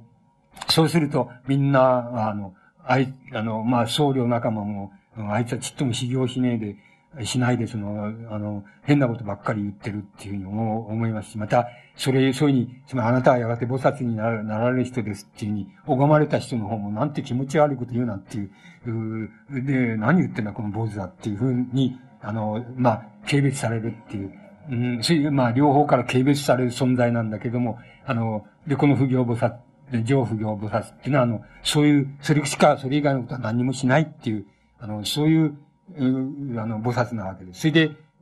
だけれども、あの、こう、この読みますと、その、ちゃんと、あれがついてて、で、それは私だって言ってるわけです。つまり、私はそうだった。そう、上不行菩薩というのは私だった。つまり、お釈迦様ですけども、つまり、わ、わた、法華経の一人称ですけども、それが、つまりその不行菩薩私は、私がそれだったんだと、こういうふうに言っています。つまり、これが多分宮沢賢治の倫理観を、うん、ものすごく大きく、あの、動かしたね、あの、元になってるんだと思うんです。つまり、あの、え、どういうところで、あの、一番その、その問題がその、高、高度にって言いますか、あの、一番、あの、高度な問題として、その、あの、こう、発揮されて、あの、いるだろうかっていうことを考えています。つまり、この、高度でない場合もあるわけです。つまり、あの、いじめ、あの、例えば、オッペルト像みたいに、あの、像が過酷に、例えば、扱われて、そういう、あの、麦粉機内なんだりとかっていう、あの、その、たくさん農場でその使い、その、なんて言いますか、あの、めちゃくちゃに使い込まれちゃって、その、くたぶれてしちゃって、最後に、なんて言いますか、その、像の方がその怒りを発して、ぶち壊してしちゃえっていうような、そういう、あの、倫理の、この、描き方もしてるわけで、つまり、あの、こう、なんて言いますか、こう、いじめられたり、下げずまれたり、その過酷に扱われたり、人たちが、その我慢に我慢を重ねて、こうし、耐え忍んでいるんだけども、最後には、もう我慢ができなくなって、その、えー、一挙にその、やって、その、みんなぶち返してしまうっていうのは、そういう倫理の描き方も、その、上空行菩薩の、その、なんて言いますか、最後のところまでそうだったっていうことを抜かして、最後のところでは怒り出しちゃったっていう風なところまで描いてるとこ、っていうことで言えば、やっぱり上不行菩薩の、まあ、最後のところまではいかなかったけども、その手前ぐらいまではその倫理を生かして、その、おあの、そこに、あの、描いてるわけです。で、あの、まあ、様々なそういう、その弱者の描き方っていうのをしていますけれども、一番高度な描き方っていうのは何かっていうのは、まあ、ありますけども、それ今一つ、銀河鉄道の夜なら銀河鉄道の夜っていう作品で例を挙げますと、あの、あの、銀河鉄道の夜の中で皆さんがお読みになった人はご存知だと思いますけども、つまり、あの、その中で、あの、鳥を取る人っていうのは、あの、はい、乗り込んできます。それで、あの、ジョバンニとそのカンパネルラのそばへ寄ってきて、それであんたたちはどこへ、どこまで行くんですかって言って、そのその切符を、あの、ジョバンニが出してみせると、あ、これはすごい切符だって言って、これはどこまでも行ける切符だっていうふうにして、すごいなっていうふうに、えー、あの、言う、言いますね。そして、自分はその、と、取ってきた鳥はこれ美味しいから食べてごらんなさいなんか食べて、えー、見て、で、ね、あの、こう、あの、また降りてって、で、鳥を取ってきてまたやってきてっていうような、それで、あのあ、あのなんて言いますか、こう、ジョバンニと、そのカンパネラの方は、なんかちょっと、迷、迷惑そうな感じ、あんまり気さくで人が良くて、その、自分勝手な、あの、話しかけをしてくるので、なんて言いますか、ちょっと迷惑そうな感じでもってそれを受け止めているわけですけども、す、あの、いつの間にか鳥を取る人っていうのは、あの、振り返るといなくなっちゃ、あの、えー、記者の中からいなくなっちゃうわけですね。それで、いなくなっちゃってからそのジョバンニが、その、かん、思うとこ、あの、か、感じるところがあって、その、あの、どうも自分が、あの鳥を取る人に対して、なんとなくその気分の上で邪険なような扱い方をしたような気がする。つまり、本当はもっと、あの、ちゃんと、その、対応したりすればよかった、してあげるべきだったのに、だと思うのに、そうじゃなくて、なんとなく、あの、馬鹿にしたい、馬鹿にしたわけではないんだけど、なんとなく侮ったような、疎ましいような感じで、あの、鳥を取る人が、あの、えー、あんたはすごいとかって言ってくれと、そうだ、そう、それをなんか迷惑そうに感じたり、そういう感じ方でもって受け止めた。しかしこれは、あの、この感じ方っていうのはダメな、ダメなんで、もっと、やっぱり、自分はあの時、あの、ちゃんと向き合ってその、問いを取る人に対応してあげるべきだったなっていうふうに、あの、考えて、その、カンパネルラにそういうところがあるんです、ある、あると思います。で、カンパネルラの方も、あの自分もそう、そういう感じがしたっていうふうに、あの、言うところがあります。で、それは、言ってみれば、誰でもが、とてもよく日常を体験していることなんです。つまり、あの、別段の、を意識して馬鹿にしたわけでもないし、あの、別に侮ったわけでも何でもないんだけど、なんとなくうるさいなと思って、あの、うん、生返事して聞あの、聞いてたりとかっていうことは、万人にあるわけなんですけども、あの、その万人にあるそれを、その、なんて言いますか、それを、つまり、あの、なん、もう一度内省的に捉えてって言いましょうか。あの、もう一度振り返って捉えて、やっぱりこれはダメなんだっていう、あの、こういう対応の仕方っていうのはダメなんだって、本当はそうじゃないんだって、本当の対応の仕方っていうのは、やっぱりきちっとこういうふうに、あの、その鳥を取る人に、と、ちゃんと対応する、そういう対応の仕方をすべきだったっていうふうに、ジョバンニが思うところがあるんですが、多分これが、あの、ちょうどこの、上不行本で、あの、描かれている、その、なんて言いますか、あの、倫理観っていうものを、あの、宮沢賢治がその、非常によく、あの、まあもちろん自分の身につけてですけども、身につけて、そしてその表現の中に、あの、持ち出したところだっていうふうに思います。これは、あの、一見何気ないように見えますけれども、さっきのこの宗教と芸術っていうところの問題にも繋がっていき、いくわけで、鳥を取る人っていうのは本当に何でもない人なんで、つまり別段その信仰のある人でもないし、それから優れた人でも何でもないんです。つまり、あの、まあ、ずるさも持っているし、人の良さも持っているし、あの、こう、うん、機敏さも持っているし、って、それから、あの、こう、軽さも持っているし、それから、あの、こう、なんとも言えない、その、なんて言いますか、この、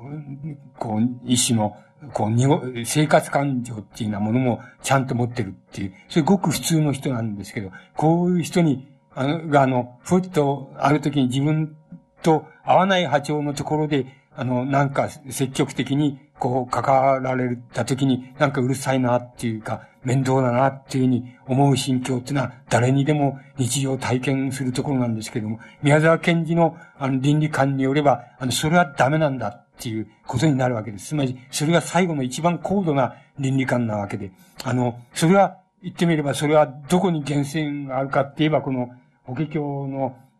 あの、上行菩薩本の中の、その、こう、いつでも、こう、誰に会ってもその礼拝をして、その礼拝をすること自体がその、他人に侮りを与えられても、軽蔑を与えられても、その、それは変えないし、また、あの、えー、自分の仲間たちからも、信仰者としても、あの、ダメなんだっていうふうに侮られても、それも変えないしっていうのは、その上不行菩薩のその行い方っていうものの中から、あの、受け取った、受け取り方っていうのが、あの、それがあの、その、そういう倫理観、何でもない人に対する鋭敏な倫理観っていうようなものとして、一番よく現れているんだと思います。つまり、誰にでもわかるような、あの、差別に対する同情とか、あの、なんか、倫理観とか、そういうものはもちろん宮沢賢治の作品の中にもあるんですけども、最も高度にその問題が、倫理観が現れているのは、多分その銀河鉄道の夜の中におけるそのジョバンニがその、ね、鳥を取る人に感じる、その、そういう感じたその倫理観って言いましょうか。その、やっぱりこれ対応の仕方がいけなかったんだっていう、無意識にそういう、そう対応したっていうこともいけなかったんだっていう、そこまであの、はむ、こぐっていくって言いますか、それが多分宮沢賢治の倫理観にとって、あの、最後の問題だったっていうふうに言うことができると思います。それは多分、宮沢賢治がこの、あの、二十章から、あの、法華経の二十章から、あの、それを受け取った問題だっていうふうに思います。この、この、これはあの、相当いろんな人が、例えば、良寛っていう、あの、近世江戸時代の、あの、お坊さんがいるわけですけども、あの、良寛なんかもこの上、あの、あの、不行菩薩本っていうのには、とても引っかかった。つまり、とても重要なもんだっていうふうに、良寛なんかも考えています。だから、これは宮沢賢治だけじゃないんで、あの、ないんですけども、これ、宮沢賢治はやっぱり、これに引っかかったと思います。引っかかったっていうのは、これをとても重要な眼目っていうふうに考えたと思います。これと、その先ほど言いました、あの、安楽行本っていうのを、あの、主体にして、法華経を読むっていうのが、あの、宮沢賢治のあの、法華経に対するあの、独特の読み方だっていうふうに、あの、言ったらいいんじゃないかっていうふうに思います。で、あの、宮沢賢治は、はじめは、あの、当時、今もありますけども、当時あの、非常に、あの、その、優れたその宗教者であの、えー、あの、田中地学っていう人が国中会っていうのを作って、その盛んに、あの、布教してたんですけども、つまり日蓮宗の中から出てきて日蓮宗の改革みたいなことを考えた人なんですけども、あの、田中地学の影響を受けて、その国中会っていうのに若い時入るわけです。それで、あのその下足版でも何でもしようっていうふうに考えるわけですけども、あの、そういうふうにやるわけですけども、あの、だんだん、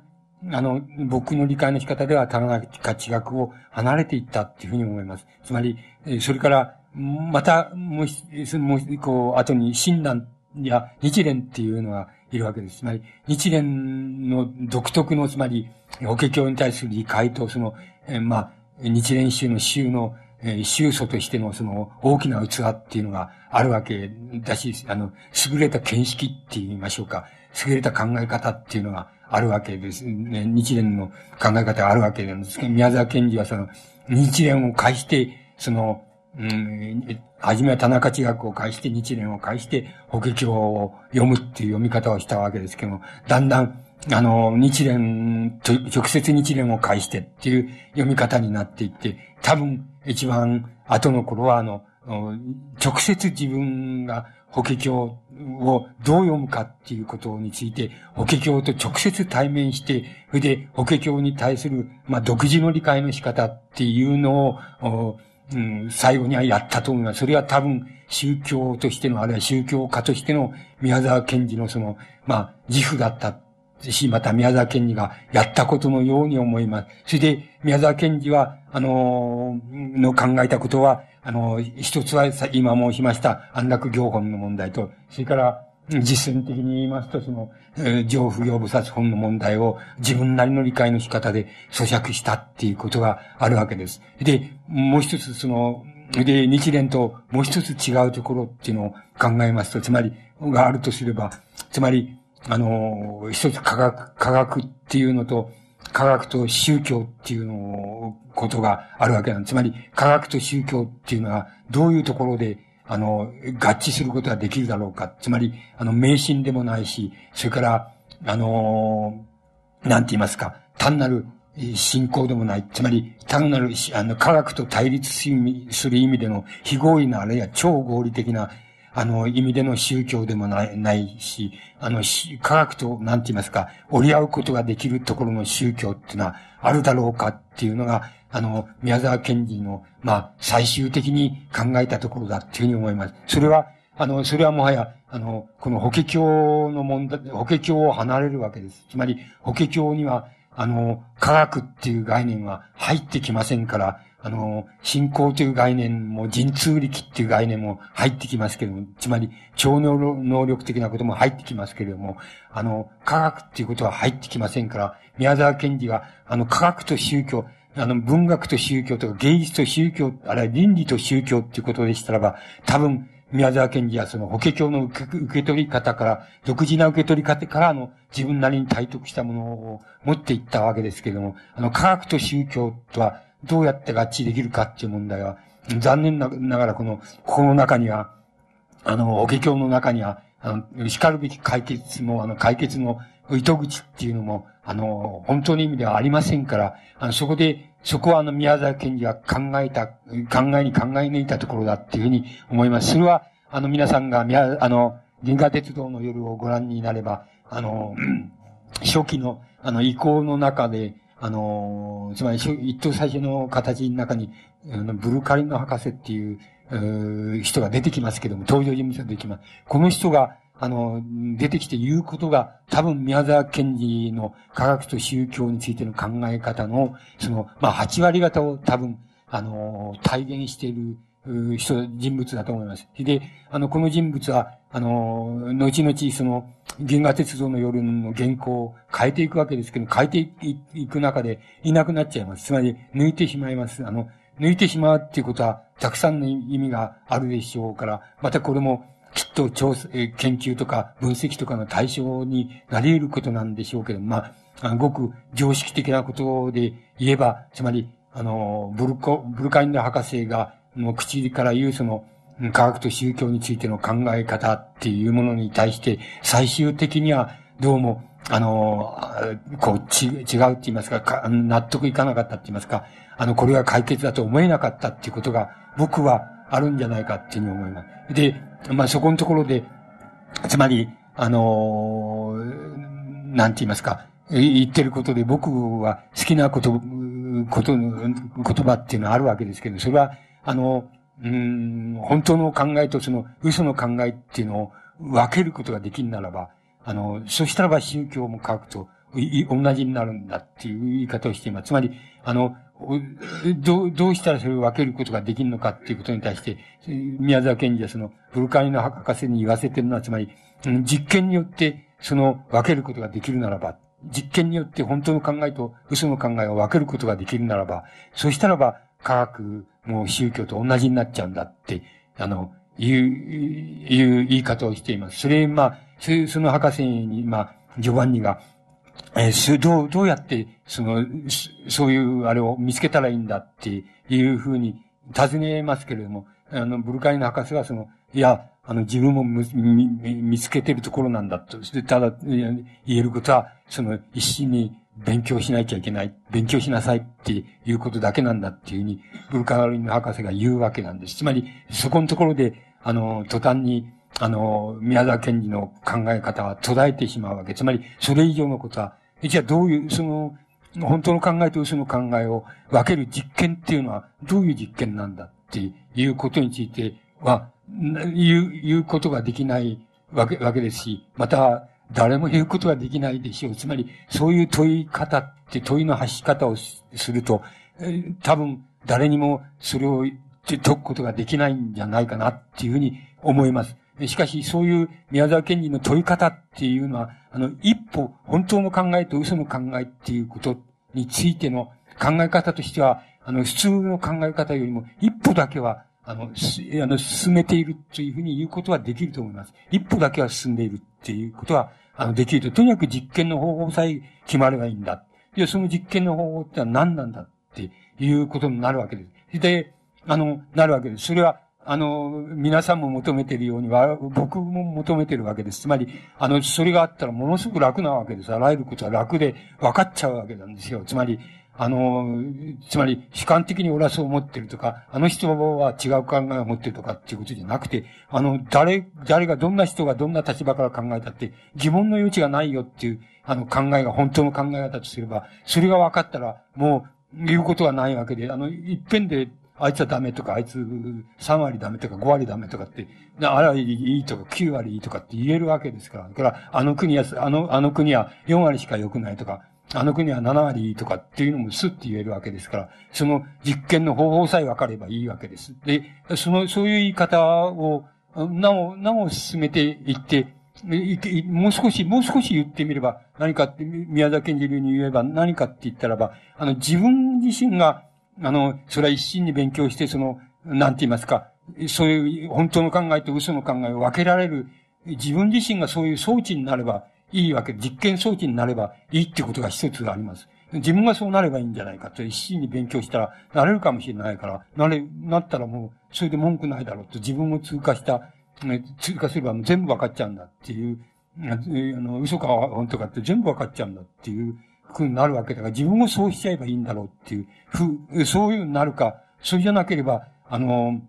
なんて言いますか、その、あの、ボタンをまあ一つ押したら、あ本当の考えっていうのとか、嘘の考えとか、7割とか3割とかっていうのは、ちゃんと出てくるっていう、そういう装置を作ればいいんじゃないかっていうことになります。つまり、あの、どちらかしかないわけだと思います。で、あの、差し当たって考え、宮沢賢治流に考えていくと、それしかない。で、しかし、それは可能かったら、今の、今の段、考え、今の、宮崎賢治の時もそうでしょうけども、今の考えたって、それは両方とも不可能なような気がします。つまり、それは、だから、この問い方っていうのは、つまり不可能なやっぱり問い方には違いないんじゃないかなっていうのが、僕ら、僕なんかの考えるところで、かあの、考え方ではそうなります。つまり、この問い方は不可能な問い方なんだ。たただ、しかし、あの、いや、あの、確かなことを言ってるのは、その、それは不可能であるか可能であるかは別として、とにかく、そういう本当の考えと嘘の考えを分けられる、あの、装置を作るか、装置自体になってしまうか、っていうことができればいいんだろうっていうことまでは、あの、宮沢賢治は、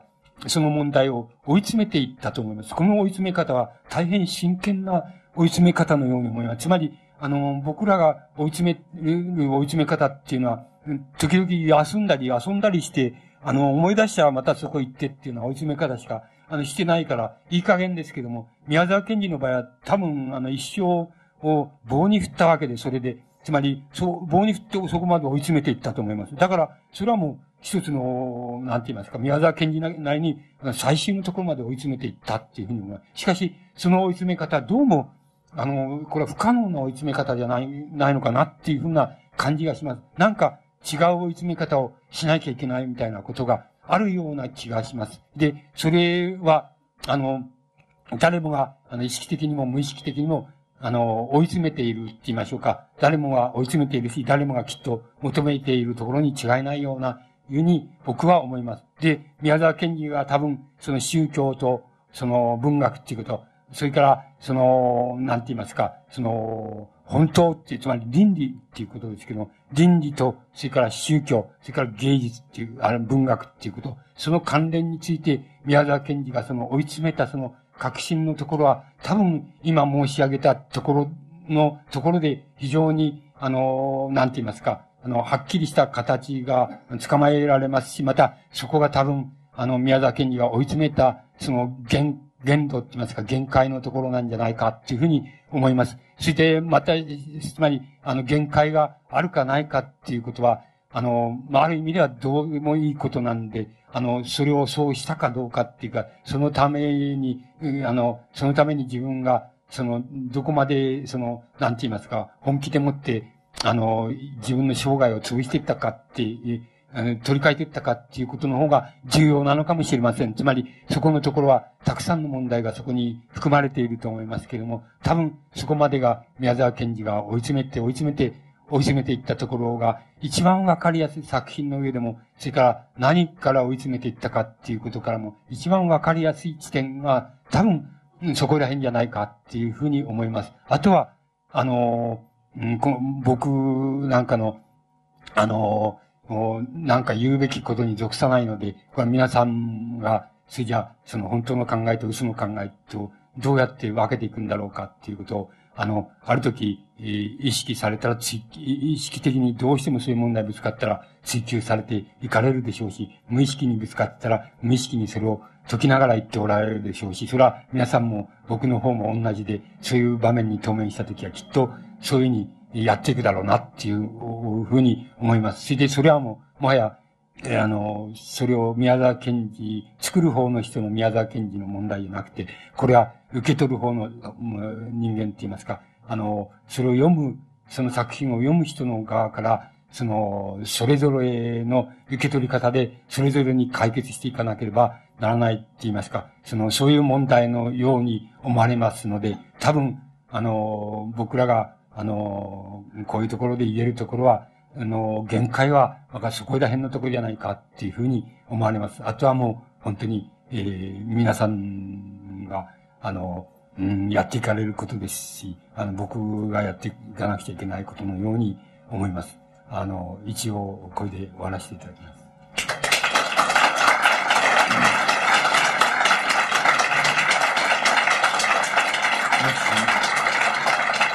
時間はどうなんでしょうあ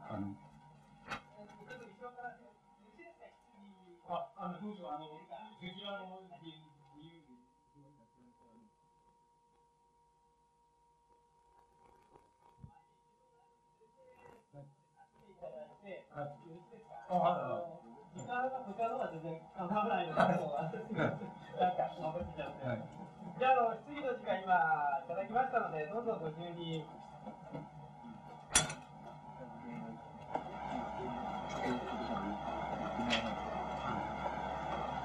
今、手挙げられたら、あ、どうぞ。あの、検事が後になって、中海を離れたかどうか、ちょっとリストを、ああの一度はあの家出をして、上京して、えー、熱心にいろんなことをやるぐらい、あの宗派に、動いたわけです、はい、で。その時期にたくさんの動画作品がないということも事実だと、はい、私お聞きしたいのはですね、あの日蓮の宗派がいろいろたくさんあの当時もあったわけですなぜ一番攻撃的で、うん、一番国粋的だと見られる国中会に、うん、その宮沢賢治がこう打ち込む、うん、そしてその他の宗派ではおそらく得られなかったものを国中会から見たのであろうかと。その辺が私、非常に心配なんですから、もし何かお考えがありましたら、なるほど、ね。あの、僕ね、あの、田中地学、国中会あれですけど田中地学ですけども、田中地学はね、あの、当時日蓮宗も様々なきっと宗派があって、本山もあったんでしょうけれども、あの、で、田中地学もその中の一人なんでしょうけれども、あの、田中地学は、あの、その中であの、宗派って言いましょうか、あの、宗教っていうのはあの、まあ、宗教に限らないわけですけども、あの、組織化されていきますと、あの、その組織化されたある部分だけは、あの、機械的にって言いましょうか、あの、つまり、もう習慣的になってしまう。そうすると、習慣的になった部分がもうなんか、あの、もう、こう、真新しさっていうのが、もうあの、純粋さっていうのをなくなっていくみたいなことは、どうしても避けがたいことだと思うんですよ。それに対して、あの、地学は多分、あの、魅力があって、つまり、宗門の維新っていうことを言い出しているわけで、あの、もっと、ああの、ただその、お布施を取って、あの、それで、えー、お葬式の時拝んで、それから、あの、なんかの、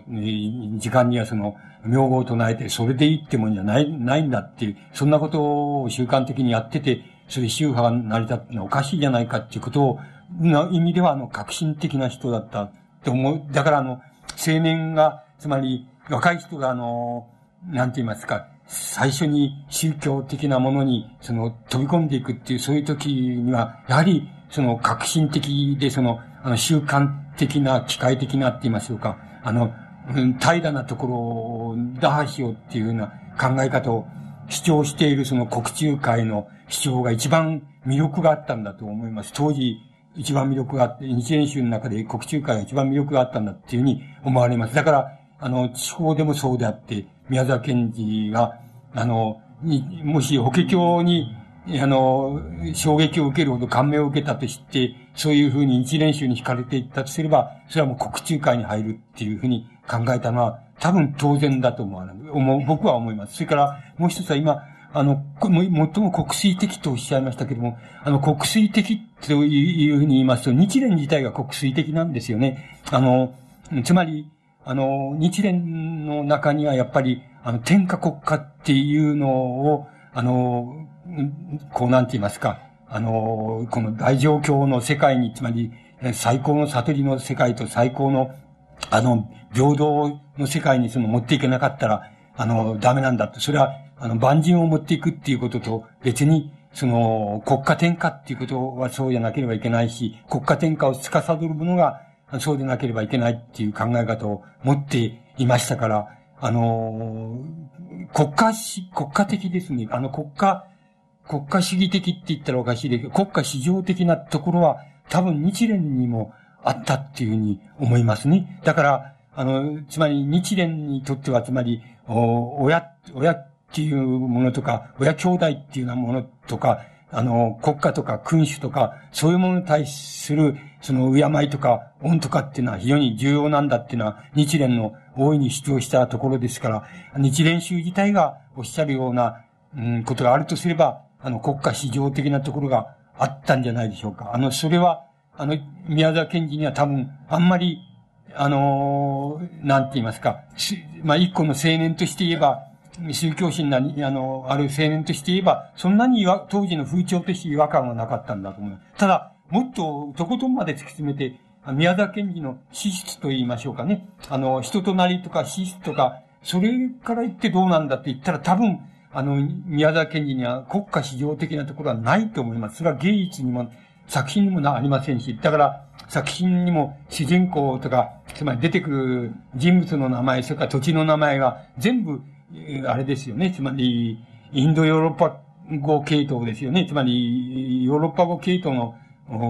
その名前を付けていますね。つまり、あまり国粋的じゃないですね。つまり、あの、資質のとこまで言えば、宮沢賢治は、あの、国粋的じゃないと思いますけども、まあ、一個の青年として、どこにどう魅力を感じたかって言えば、あの、日蓮宗に感じたっていうこと、あるいは日蓮に感じたっていうことはもう国家市場っていうことが、あの、入ってきますから、あの、その問題じゃないでしょうか。あの、特に国家主義とは、に惹かれたっていうふうには言えないような気がします。この法華経に惹かれれば、あの、国家主義的になるかもしれません。ですね。つまり、ここで、初めは王様だったのが、あの、修行して、うん、あの、えー、菩薩になったとか、如来になったっていう話ばっかり書いてありますから、あなんか、え、その身分の高いものみたいな、あれ国家を司るものとか見た王国を司るものみたいなのがちゃんと入ってますから、それは、あの、そういうところでは国家主義と言えるんでしょうけど、あの、資質まで行けば、あの、人となりまで行けば、あの、そうでなかったんじゃないでしょうか。そこの矛盾っていうものは多分、あの、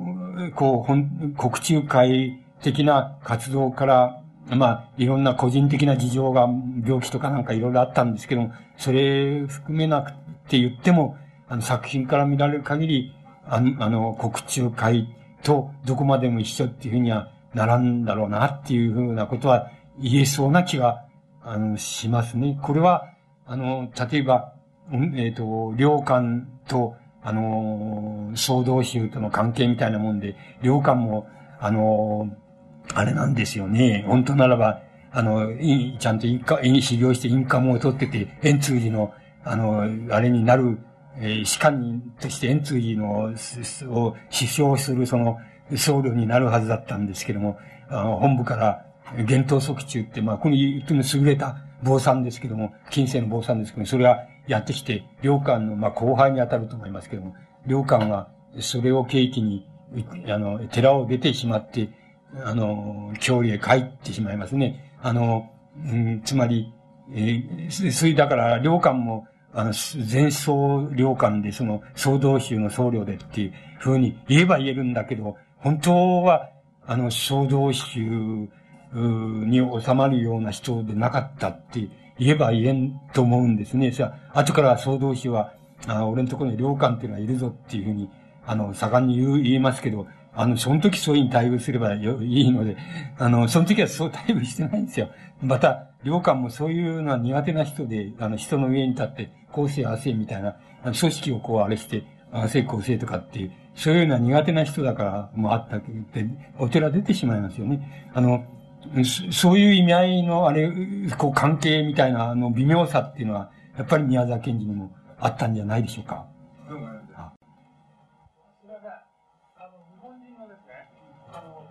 性と流行に流されやすいっていうのは、あの吉本先生どう思わますか？えっと、確一性と、はい、日本人があの流行にすぐ流されてしまう、はい、はい、はい。はあ、ああのー、そうですね、あの、あなたの生まれ、言わ言われたようなことも僕も、あの、かん、思ってる部分があるんですよね。少しあるから、そういうことについて考え、一生懸命考えたことないんですけど、多少は考えたことがあるんです。あの、それで、あの、つまりね、それは多分、なんて言いますか、あの、こう、社会のこの、なんて言いますか、共同体の組み方って言いますか、共同性の組み方っていうのに、あの、独特の、この、言われがあって、つまり歴史的な言われがあって、その言われから見ると、なかなかあの、なんて言いますか、あの、うん、な、あの、個が、個々の、個々の人があの、共同体的な思考性を取っ払って、その、あの、もう単独者だっていうふうなところへ、個々の人があの、自分の、こう、内面の意識っていうものを持っていくことが大変難しい伝統的な社会、それは島国であったとか、それから、あの、その、なんて言いますかね、人種的な、あの、つまりね、人種的な混合の仕方のね、構造が壊れてるとかっていろいろ壊れてるっていうこともあると思うんです。つまり、だもんだからあの文化の、えー、こう、持ち方っていうのもあの、たくさんの層が重なって、あの、日本の文化っていうのはできてますけれども、あの、どれ一つとして取ってきたって、辛抱だっていうようなものはなかなかないっていう、そういう文化の作り方っていうのを、あの、地理的にもしてきましたし、人種的にもあの、大変早くから壊れちゃって、あの、壊れちゃってるもんですからね、その、なんかその、どうしてもその、曖昧なんです。つまり、辛抱になるものはなくて、あの、層になるものはあるんです。つまり、重なってるものがあって、その重なり方は大変多様であって、あの、バラエティに富んでるんですけども、あの、辛抱になってっていうのはちっともないみたいな、そういう、あの、こう、共同体の組み方、文化の組み方を、あの、してきたんだっていうふうに、僕は考えていますけどね。あの、だからそれはとても難しいことで、あの、やっとその、あの、共同体的なあれを離れて、その、こう、こうたるべきだ、みたいなことは、あの、明治以降始まって、また、それが、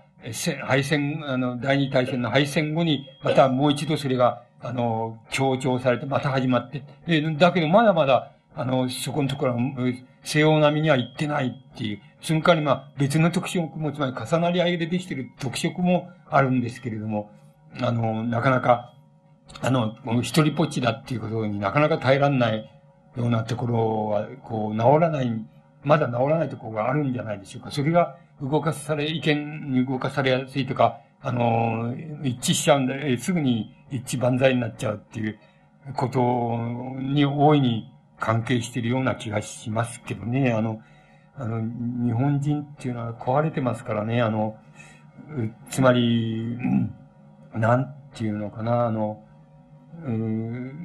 壊れてるんですよ。本当はよくわかんねえんですよ、日本人っていうのは。あの、正体がわかんねえんですよ。わかんない人なんです。あの、もっともあの、日本人とは何かみたいなことを書いてる、